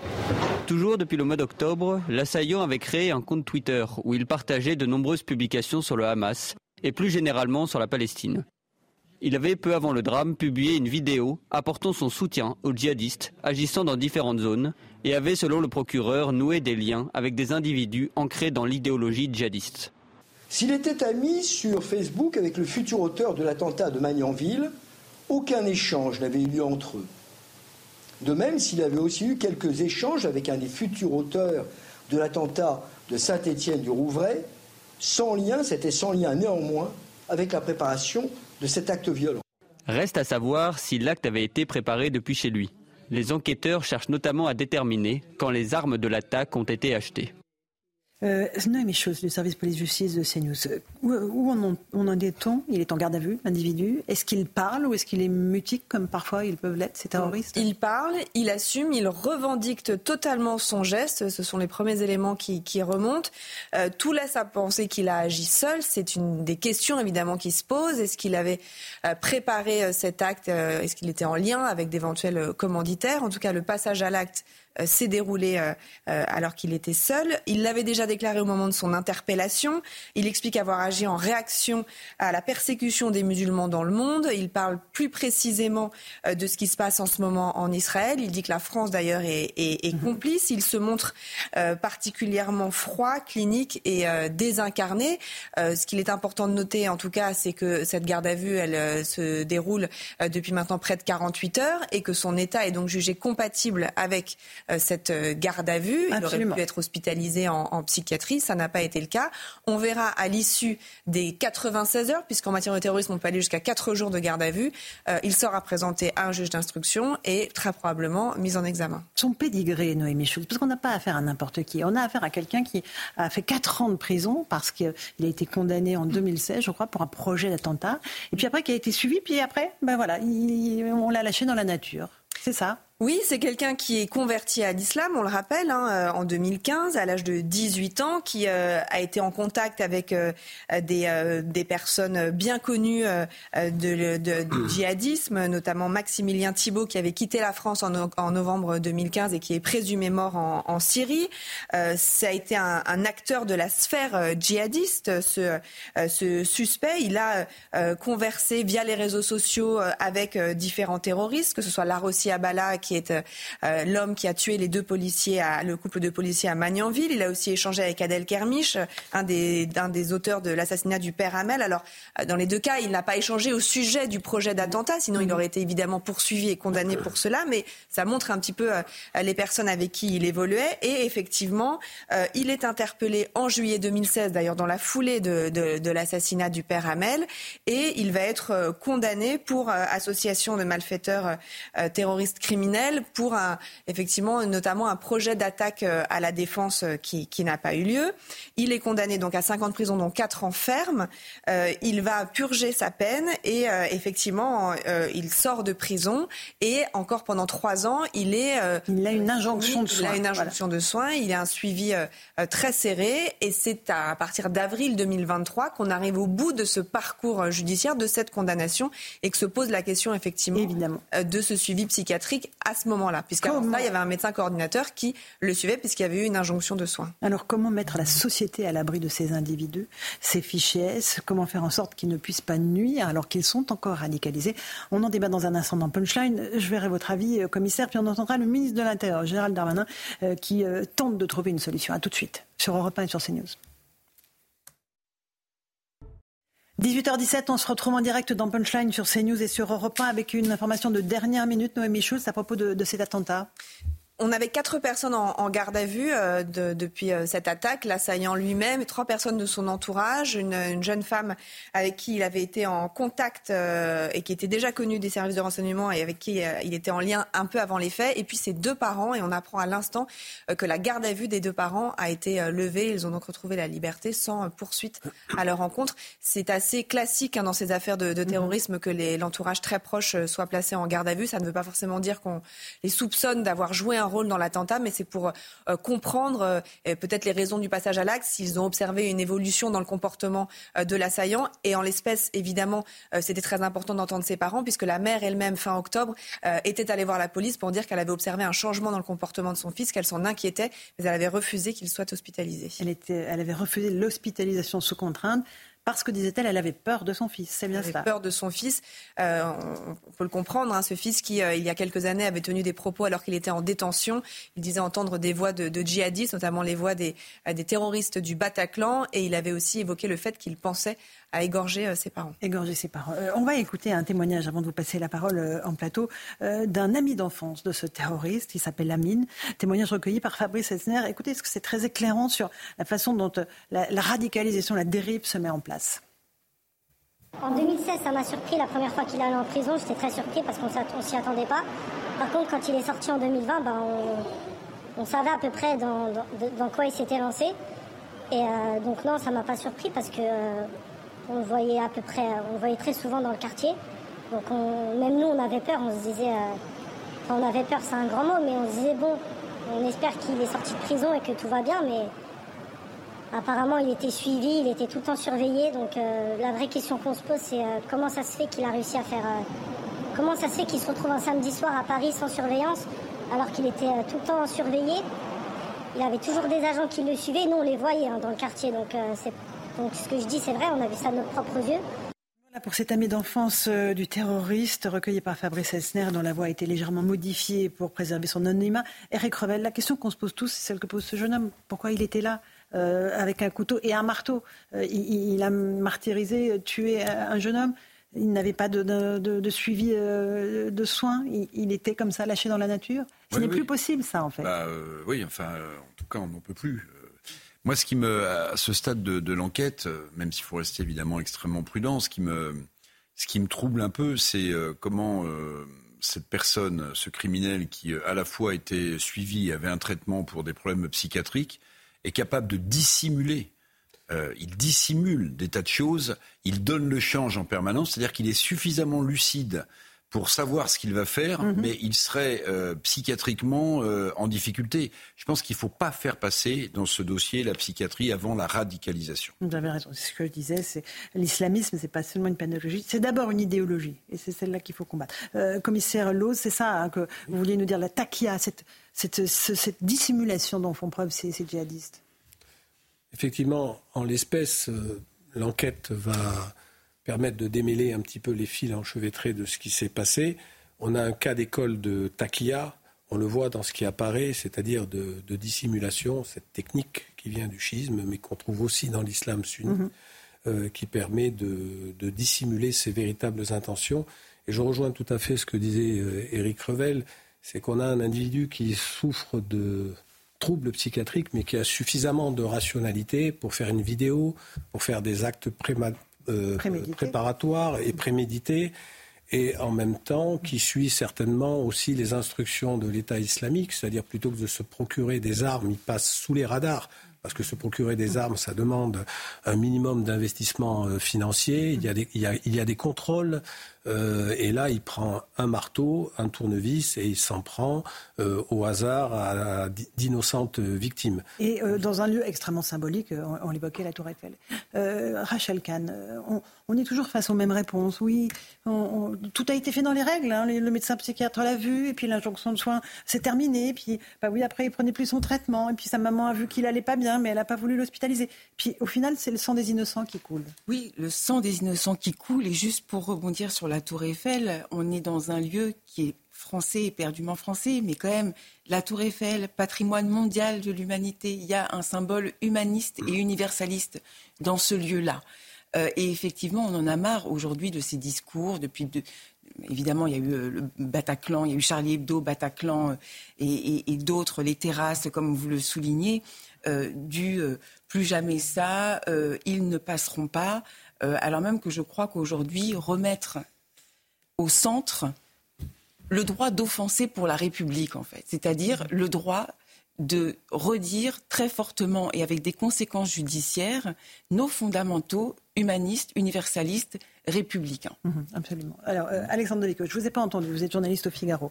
Euh, on, a un profil euh, de, radicalisé, fiché S, français, qui est né à Neuilly-sur-Seine, je crois, et on n'arrive pas à, endiguer, en fait, ces parcours de, de criminalité. Est-ce qu'il y a évidemment des trous dans la raquette et qu'est-ce qu'il faut faire? Il y, a, un énorme trou euh, dans la raquette qui, au préalable, c'est quand même la question de, l'immigration et de l'intégration. Bon, mais passons. Là, il faut, il faut agir de mm. manière urgente. Le deuxième trou, c'est l'état de droit qui est plus adapté euh, à ce type de profil. On voit qu'il faut une autorisation avant de l'interner euh, d'urgence. On peut s'interroger même déjà sur la réponse pénale. Est-ce que quelqu'un qui fait une tentative d'attentat, il faut euh, mhm. le condamner simplement à, à 4 ans Il n'a pas été condamné pour tentative d'attentat, il a été condamné pour l'association de malfaiteurs terroristes. Ah bon, bah oui, mais c'est ça, alors c'est encore. Mais a toujours un petit détail qui coince. Parce que sans doute, il n'y avait pas d'éléments suffisamment pour le condamner. donc, une fois que donc on les envoie en prison, où ils se radicalisent encore plus et on les relaisse ensuite dans la nature. Donc là, il y a quelque chose effectivement qui, ne va pas. Moi, je crois que c'est une question de, volonté politique. C'est là où la, où la, stratégie de communication de Darmanin me gêne. non seulement il explique que c'est juste un problème psychiatrique, mais ensuite, il se réfugie derrière l'état de droit. Or, l'état de droit doit être l'expression de la volonté politique et de la volonté populaire. c'est d'ailleurs une dérive. Hein. On a laissé les juges euh, faire la loi alors qu'ils sont là pour euh, l'appliquer. Mais on peut toujours changer la loi et faire en sorte qu'ils l'appliquent autrement. Et pour ça, il faut, encore une fois de la, mm. volonté politique. Donc euh, s'il faut interner les fichiers S euh, islamistes, je dis bien les fichiers S islamistes et pas tous, faisons-le. Certains ont des problèmes psychiatriques, envoyons-les en psychiatrie, mmh. d'autres en rétention administrative, d'autres encore en prison, étudions les dossiers, voyons qui est-ce qu'on peut renvoyer. Je pense qu'on peut le faire simplement. Euh, les hommes politiques n'ont pas le courage parce qu'il faut qu'ils s'opposent aux associations, aux juges, et que ça, ça, risque de leur donner une, une mauvaise image. Mais aujourd'hui, c'est les citoyens honnêtes qui ne sont plus en liberté parce qu'au nom de l'état de droit, on laisse en, liberté euh, des gens comme ça. Marc tu voulais réagir oui, moi, moi, écouter Gérald Darmanin. La psychiatrique, etc. Quelqu'un qui tue quelqu'un de sang-froid, il est fou de toute façon. Donc ça, faut, faut arrêter. la question est de savoir comment il en est arrivé là. encore une fois, il vient, je ne sais pas s'il vient des cités a priori de, de Puto, parce que j'ai compris. Euh, bon, moi j'ai un distage HLM d'Orly, mais Comment on peut en arriver là? Je veux dire, c'est pas parce qu'on est né dans une cité qu'on arrive à tuer des gens. Donc c'est, moi je pense qu'on a eu le cas avec le petit Thomas. C'est exact dans un petit village français. C'est pareil, c'est-à-dire que c'est un échec, je pense, de l'éducation nationale, de la société française. On voit les parents effectivement aujourd'hui qui ils, avaient peur de leurs propres enfants. C'est, c'est incroyable. ça arrive. bien sûr que ça arrive. mais on va pas tuer des gens. Qu'est-ce qui fait qu'on en arrive à cela? C'est-à-dire qu'on se dit peut-être qu'il y a finalement une impunité ou autre. C'est-à-dire il faut aujourd'hui remettre euh, le, village, le, remettre l'église ou le mairie au centre du village, c'est-à-dire mm. le, fait de dire, bah, voilà, il y a des règles et tolérance zéro. Tolérance zéro, il y a trop, on laisse trop faire, c'est trop dangereux, et on laisse passer des les messages. règles du droit, Marc. Non, d'accord, mais sur Internet, etc., on laisse passer. On a vu des messages horribles qui, sont passés. On ne dit rien. Euh, bon, voilà, bon, ben, on va taper sur les doigts. Euh, recommencez pas. Alors qu'on voit très bien qu'il y a problème de ces fichiers S, etc. Et encore une fois, ce sont des, ce sont des Français. Ils ont été à l'école française. Vous des comptes, c'est quand même incroyable. Euh, Rachel, et après on écoute Après, on a quand même un système au niveau médical et le, système psychiatrique qui est très en difficulté au niveau des moyens. Je, partage hein, euh, ce que vous disiez sur la hiérarchie entre euh, l'acte terroriste et l'aspect psychiatrique, mais il faut savoir qu'en détention, il n'y a pas le suivi médical et notamment psychiatrique idoine. Donc on a, on, a, on a des gens qui devraient être internés, internés au niveau psychiatrique et qui sont en détention. Et ce que nous disait Noémie Schulz de ces conditions de détention, ce qu'il disait entendre des voix de djihadistes, effectivement, est fort inquiétant. Écoutons Gérald Darmanin, qui a donné une conférence de presse cet après-midi pour évoquer le cas justement de ce terroriste. L'une des difficultés, c'est que si la mère euh, de cet assaillant euh, terroriste euh, était venue évoquer le fait que son fils, qui avait une maladie mentale prononcée et qui était dans l'islam radical, incontestablement ne prenait plus ses médicaments, comme elle n'a pas voulu déposer et qu'elle n'a pas voulu demander son hospitalisation, le ministère de l'Intérieur est un peu limité dans son action. Et donc je redis mon souhait de travailler avec les parlementaires à cette injonction de soins psychiatriques que pourraient obtenir les préfets euh, dans les conditions euh, voilà, euh, extrêmement difficiles que nous avons à, gérer une, un certain nombre de personnes qui sont dans l'islamisme radical et qui sont atteintes de maladies mentales. Et je crois qu'il serait temps que le Parlement, en effet, puisse donner les moyens au, gouvernement d'agir sur ce point. Voilà pour le conseil du ministre de l'Intérieur, commissaire Lose, encore une fois. Est-ce que ça peut fonctionner, une injonction de suivi psychiatrique à, une extension de la rétention de sûreté des crimes terroristes? Je crois que. Quelle est la solution? Ça a été dit. Euh, le droit doit s'adapter à la réalité. Il n'y a pas de fétichisme de l'état de droit. Évidemment, quand on a une réalité qui est problématique, eh ben, oui, le peuple souverain, les parlementaires qui représentent le peuple souverain doivent prendre les mesures adéquates. Il y a eu des trous dans la raquette. La raquette euh, antiterroriste, entre guillemets, depuis les vagues d'attentats de 2015, beaucoup de choses ont été faites certainement pas assez. Puis on a ces actes d'une euh, extrêmement graves, certainement pas assez sur le plan sécuritaire, et vous l'avez dit également sur le plan éducatif. Euh, euh, probablement sur d'autres problématiques politiques sur lesquelles je ne peux pas m'exprimer. Mais on a un fichier du traitement de signalisation de la, de la, de la radicalisation qui fonctionne mhm. bien. On a des services de renseignement qui travaillent bien ensemble. La guerre des polices en matière de renseignement, ça n'existe plus. On a des groupes d'évaluation départementales dans chaque, euh, chaque département sous l'égide du préfet avec le procureur, euh, les services de renseignement, les commissaires de la DGSI, du renseignement mmh. territorial, l'administration pénitentiaire euh, mmh. qui suivent euh, oui, ils font ce qu'ils peuvent, les policiers. C'est ce que vous nous dites, en fait. Ils font pas simplement ce qu'ils peuvent. On a un service de renseignement pénitentiaire qui a été créé, je crois, en, 2019, mhm. une unité de, suivi des sortants de prison. Donc il y a beaucoup de choses qui ont été mises en place. C'est certainement insuffisant. Le problème de la psychiatrie euh, se pose, des moyens, du recrutement, euh, et euh, également des problèmes juridiques, des problèmes éthiques pour certains sur le croisement de certains fichiers psychiatriques et de fichiers de police. Après, il y a des problèmes, si vous me permettez aussi, qui sont derrière les problèmes sécuritaires. C'est qu'à partir du moment où on a des individus de plus en plus nombreux, on n'est plus dans le mmh. fait divers, une cohorte qui n'ont plus de points euh, de repère euh, au niveau éducatif, euh, qui ont un sentiment mhm. d'appartenance à une communauté religieuse sous la forme la plus radicalisée, ça veut dire que je pense que tout citoyen a besoin à la fois d'avoir une fierté d'appartenance, donc la nation française, il faut en parler dans l'éducation. On n'a pas besoin de parler des valeurs républicaines, pas de façon désincarnée, liberté, égalité, fraternité, laïcité, donc pas de, pas de, valeurs républicaines sans également la nation française, un sentiment d'appartenance, mais également pas de euh, ce sentiment d'appartenance, ce patriotisme qui est indispensable euh, pour se substituer un, patriotisme radicalisé, un communautarisme exacerbé, avec des valeurs républicaines. On a besoin de ça. C'est sinon les. On en a besoin, mais malheureusement. perdus. Les faits ne sont pas forcément euh, toujours euh, dans ce sens-là. Juste, on continue ce débat. Je vous passe la parole, Eric. Mais d'abord, le rappel des titres de l'actualité avec Simon Guillain sur CNews et sur Europe 1, 18h30. Israël étend ses opérations militaires dans la bande de Gaza. Des dizaines de chars israéliens sont entrés aujourd'hui dans le sud de l'enclave palestinienne alors que les bombardements s'intensifient. L'armée israélienne dit agir avec force autour de la ville de Khan dans le sud de la bande de Gaza. En France, 18 personnes interpellées ce matin à Nice dans le cadre d'une enquête pour tentative d'homicide volontaire en bande organisée. Le 14 novembre, des tirs de Kalachnikov avaient été tirés dans le quartier des Moulins. Le préfet des Alpes-Maritimes avait alors fait le lien avec une opération de police visant à démanteler un point de trafic de drogue. Après le rejet d'une ultime motion de censure, le budget 2024 de la sécurité sociale a été définitivement adopté par le Parlement aujourd'hui. Pour la 20e fois, Elisabeth Borne avait déclenché l'article 49.3 pour faire passer ce texte sans vote donc. La motion de censure déposée par la gauche n'a recueilli que 108 voix sur les 289 requises, Laurent. Merci beaucoup Simon Guillain. Eric Revel, vous vouliez euh, ajouter un mot sur Gérald Darmanin je, voulais euh, dire au commissaire euh, Lose qu'on était tout à fait conscient qu'il y a des dizaines et des dizaines d'attentats qui sont déjoués dans ce pays grâce aux forces de l'ordre. Mais l'intervention de Gérald Darmanin me semble très intéressante parce que Gérald Darmanin fait le job de ministre de l'Intérieur. C'est-à-dire que si trou dans la raquette il y a eu, mhm. C'est pas du côté des, des, des, des, services de surveillance policière qu'il faudrait trouver ce trou dans la mais du côté de la psychiatrie qui évidemment est en difficulté financière. Vous voyez, c'est une façon. Et puis, juste euh, pour euh, tirer mon fil rouge euh, sur, euh, sur le profil de cet individu.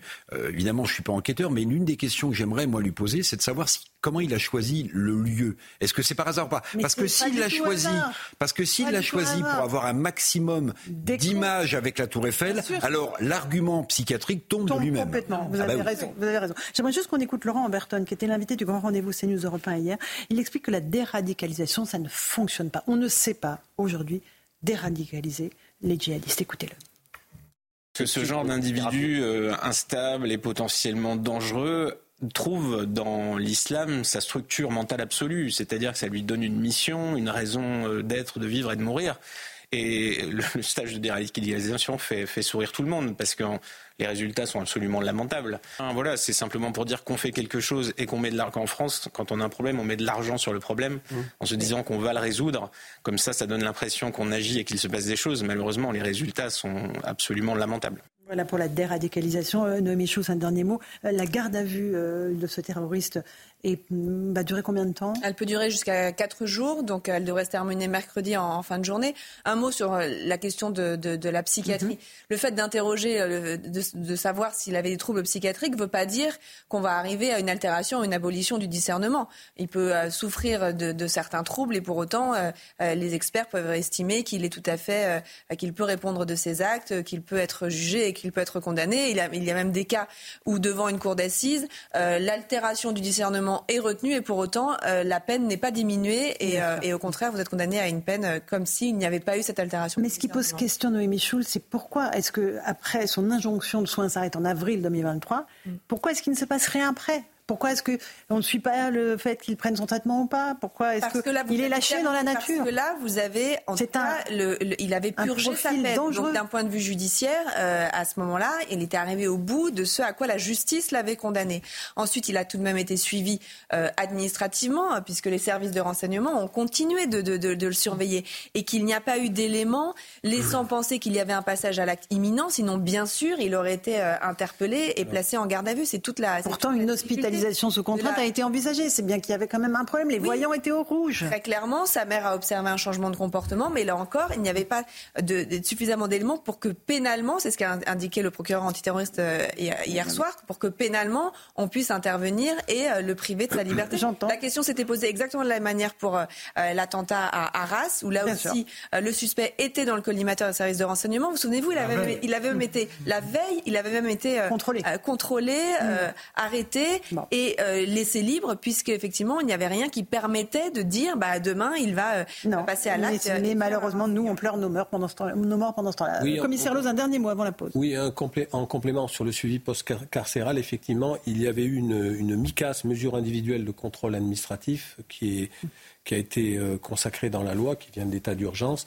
Mais malheureusement, ces mesures de contrôle administratif, avec une obligation de résidence, de ne pas rencontrer telle ou telle personne, ça ne dure que 12 mois. Donc, au hmm. bout de 12 mois, légalement, on ne peut pas la prolonger. Ça, ça pose aussi euh, le problème de peut-être euh, en termes de proposition de prolongation de ces mesures, les, renforcer, les densifier et prolonger, et prolonger. durée de 12 mois. On est, on, est bien Première étape. Allez, une petite pause. Euh, merci beaucoup, commissaire Loz, d'être venu dans Punchline. On va continuer à évoquer ce contexte de terrorisme extrêmement important en France et évidemment avec le conflit Israël-Hamas qui est un facteur aggravant de la menace terroriste. A tout de suite dans Punchline.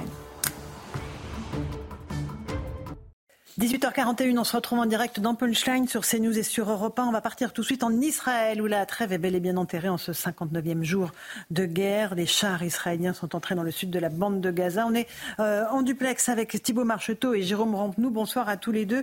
Vous l'avez constaté, hein, Thibault, euh, l'armée israélienne continue sa percée dans la bande de Gaza. C'est bien cela? Effectivement, Laurence, avec Jérôme Rampenou, nous avons pu assister aujourd'hui et comme depuis la fin de cette trêve à une intensification des combats euh, puisque l'armée israélienne vise euh, sans discontinuer plusieurs points partout dans la bande de Gaza avec notamment son artillerie, son aviation mais également euh, sa marine, des centaines de cibles à l'intérieur de la bande de Gaza et particulièrement sur la ville de Khan qui se situe au sud car selon l'armée israélienne, elle abriterait de nombreux membres du Hamas mais également des rampes de lancement de roquettes. Mais la particularité de cette ville, c'est qu'il faut faire très attention pour l'armée israélienne car la population elle a triplé ces dernières semaines car cette ville se situant dans le sud de la bande de Gaza, de nombreux réfugiés fuyant les combats dans le nord s'y sont donc euh, massés.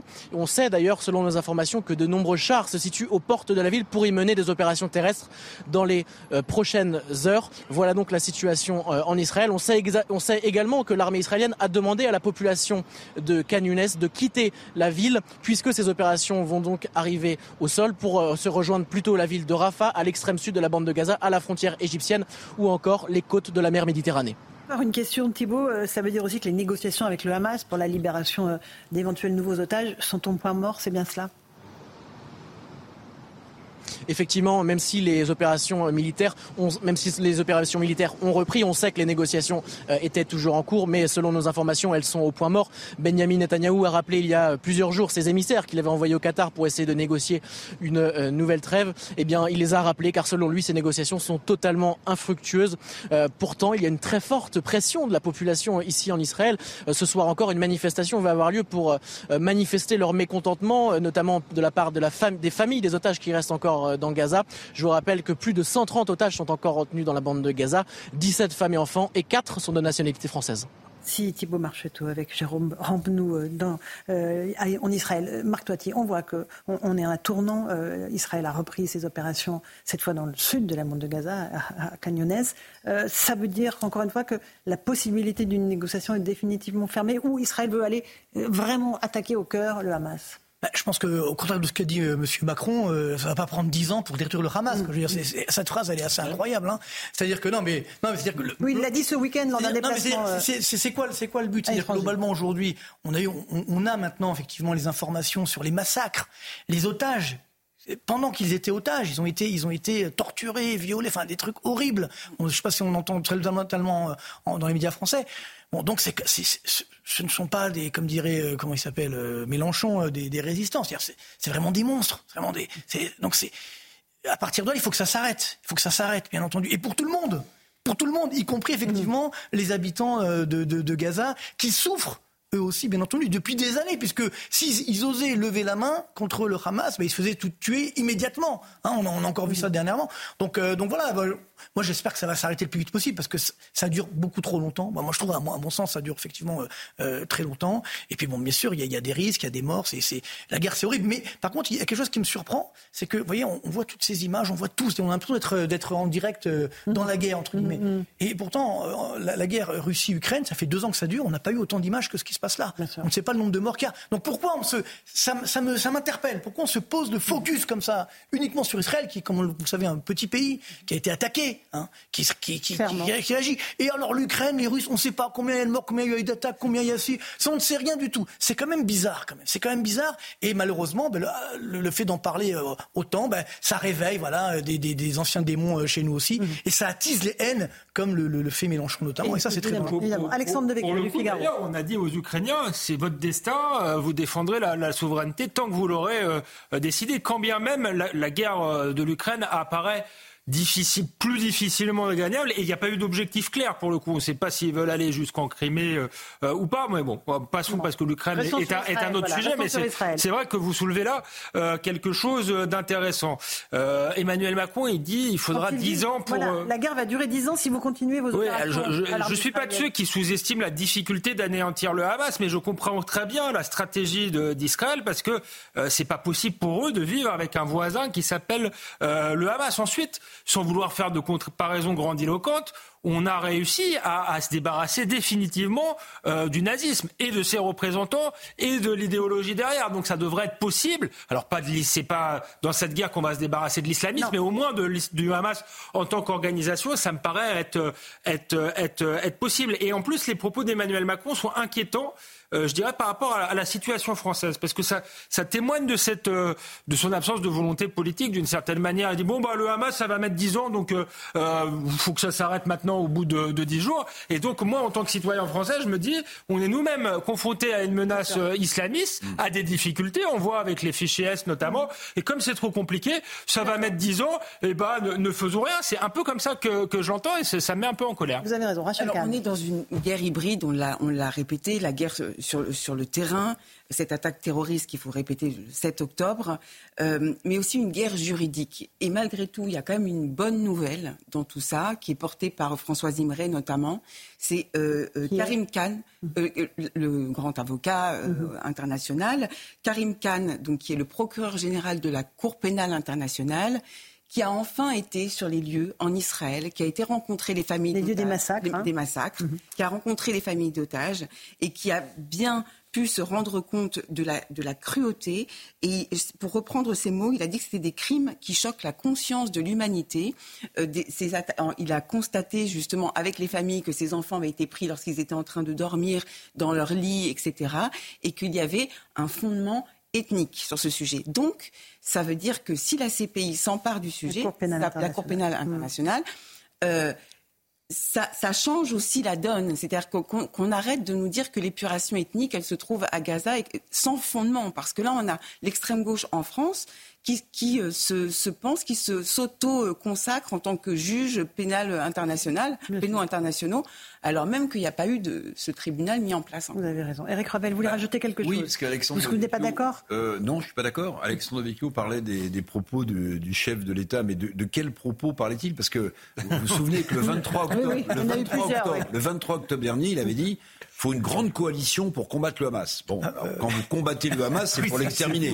Et puis là, quelques jours plus tard, il nous explique qu'il ne faut pas pourchasser trop longtemps le Hamas parce que sinon, ça va entraîner dix ans de guerre.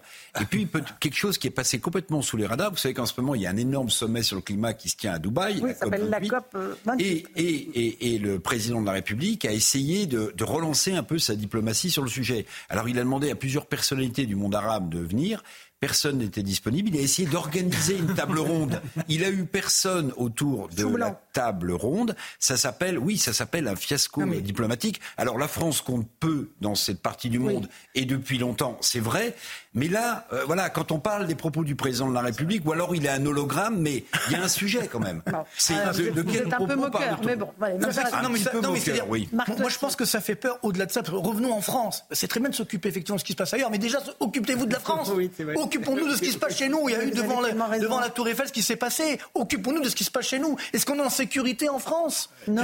Ben, nous, on veut que notre président, entre guillemets, ben, il fasse le boulot en France, qu'il s'occupe pas de ce qui se passe ailleurs. Occupez-vous de ce qui se passe en France qu'on ait, un, qu'on ait une économie, qu'on ait enfin, un pays euh, sécurisé, qu'on puisse euh, sortir dans la rue normalement. Mais, mais, moi, je trouve ça incroyable. On a, et c'est ce qui fait. Moi, je veux beaucoup en province en ce moment faire mm. des conférences, et je me rends compte parce que je pense que notre président devrait aller plus, mais voir pas les gens qu'on lui, qu'on, lui force à voir, ouais, qu'on lui met devant lui. Non, vraiment, ce qui se passe, et, et, et on se rend compte. Moi, c'est des chefs d'entreprise que je vois. Donc, vous voyez, c'est pas. Et, et donc, ils ont une vraie inquiétude, et je pense que alors s'il a des conseillers effectivement qui ont euh, voilà qui, qui, ont 25 ans, qui sont des geeks ou je sais pas quoi, c'est sûr que c'est très bien, il y a pas de problème, l'âge n'y a pas de problème, mais mais c'est sûr qu'ils sont pas dans la vraie vie. et donc moi c'est ça qui m'inquiète aujourd'hui. Je pense que le peuple de France, les Français, dont nous faisons tous partie, ben, ils veulent un chef qui leur dise voilà, on va aller, vous inquiétez pas, on va vous sauver, on va, on va vous donner une sécurité, on va sécuriser votre économie, on va arrêter de dépenser de la dette publique n'importe comment. J'en ai parlé. Ai parlé. sûr que vous arriveriez à la dette. sûr.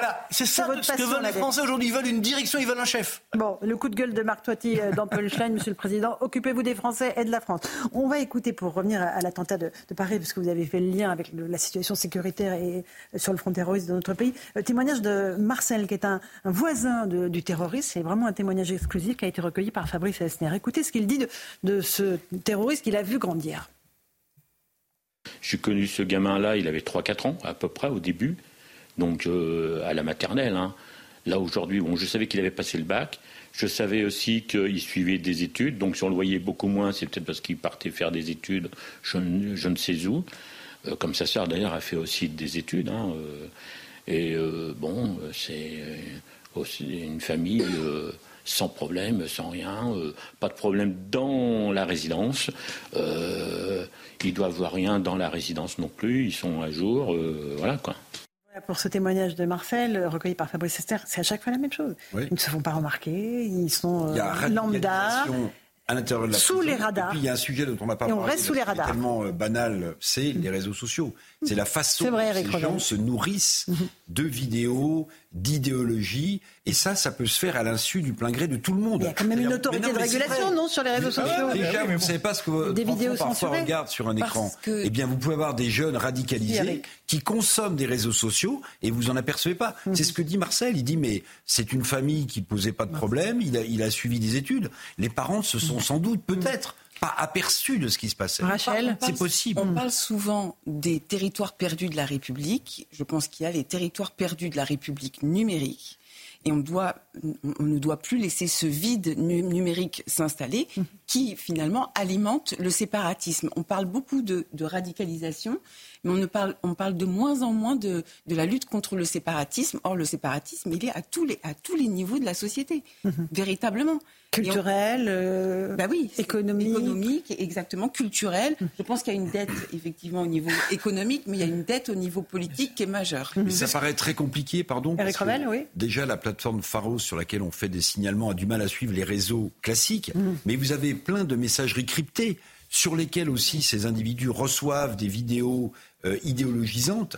Et vous imaginez, enfin, comment surveiller tout cela? Pour moi, vous voyez, on nous avait expliqué que les réseaux sociaux, ce serait un formidable élément de liberté, d'expression, et on s'aperçoit qu'en fait, ça charrie énormément Vous avez de choses problématiques qui détruisent nos sociétés. Marc, toi, tu en évoquais la situation en Israël il y a quelques instants. Le Hamas rejette euh, ce qu'il appelle des mensonges sur les viols lors des attaques du 7 octobre en Israël, qui sont documentés, qui ont été filmés, Bien sûr, euh, mais c'est eux-mêmes qui ont filmé. et avérés. Ont filmé. Donc, oui, j'entends ça, mais c'est eux-mêmes qui ont filmé, qui l'ont mis sur les réseaux sociaux. C'est pas l'armée israélienne, c'est eux-mêmes. Et malheureusement, bon, euh, on entend de ce qui se passe depuis les hôpitaux sur, sur les, les, les, otages qui ont été récupérés. On n'en parle pas trop, mais c'est une catastrophe. Donc euh, c'est sûr. Donc c'est ça ce qui est leur Pour revenir sur effectivement, moi, le, moi ce qui on se rend bien compte aujourd'hui de, l'erreur d'avoir supprimé le service militaire en France, qui était ce creuset effectivement, qui donnait, qui donnait justement ces références, cette cohésion. Et c'est vrai que malheureusement, le fait de ne plus avoir ça, c'est extrêmement coûteux pour notre société. Et Rachel Kahn, on note évidemment la façon dont les terroristes du Hamas s'en sont pris systématiquement aux femmes, avec des mutilations, des violences très spécifiques, vraiment dirigées contre les femmes avec, euh, avec effectivement, une nouvelle fois, c'est François euh, Zimré, euh, cet avocat qui porte au niveau international pour le 7 octobre et pour les, otages femmes le fait que le viol soit un crime de guerre, cette arme de guerre qui est le viol, en tout cas au plus haut de la, cette reconnaissance au plus haut de la scène internationale, mais le fait qu'il y ait cette négation, ce révisionnisme de, la part du Hamas, alors même que les femmes ont été mutilées, euh, qu'il y a cette femme qu'on a vue qui n'arrivait même plus à marcher tellement elle avait subi de viol, mhm. c'est juste euh, euh, l'enfer. Le bassin brisé à force d'avoir été violé. Eric, on, est face à un, à un sauvagement général, pour conclure euh, vous voyez, ce qui, est, ce qui est terrifiant et ce qui rend, euh, il faut évidemment pas s'habituer, mais ce qui rend euh, notre parcours collectif très poignant, c'est que j'ai l'impression que tous les jours, tous les deux jours, on commente une agression sévère, un meurtre, mhm. une nouvelle percée sur notre territoire d'un islamisme. Moi, je suis quand même relativement, relativement inquiet. Je vous le dis comme je le pense, hein. mhm. parce que en fait, tous ces gens qui communiquent entre eux vous savez, on parlait parfois de cinquième colonne. messagerie cryptée. Mais oui, mais mais, euh, mhm. mais, mais, mais, tous ces gens communiquent entre eux. Ils sont capables de porter des coups individuellement, collectivement. Enfin, c'est quand même très. Et vous vous souvenez ce qu'avait dit euh, sur votre plateau Monsieur de Montbrial? On s'attendait à des attentats euh, sévères sur le sol français. Oui. Peut-être que le périple meurtrier de ce monsieur aurait été l'un des attentats sévères dont on nous menaçait. On va continuer à en parler euh, dans euh, nos émissions. Merci beaucoup à tous les quatre d'avoir participé à Punchline. Sur Europe 1, c'est Hélène Zelani qui vous attend pour l'information et Christine Kelly pour Face à l'info avec ses débatteurs. Bonne soirée à vous sur nos deux antennes et à demain.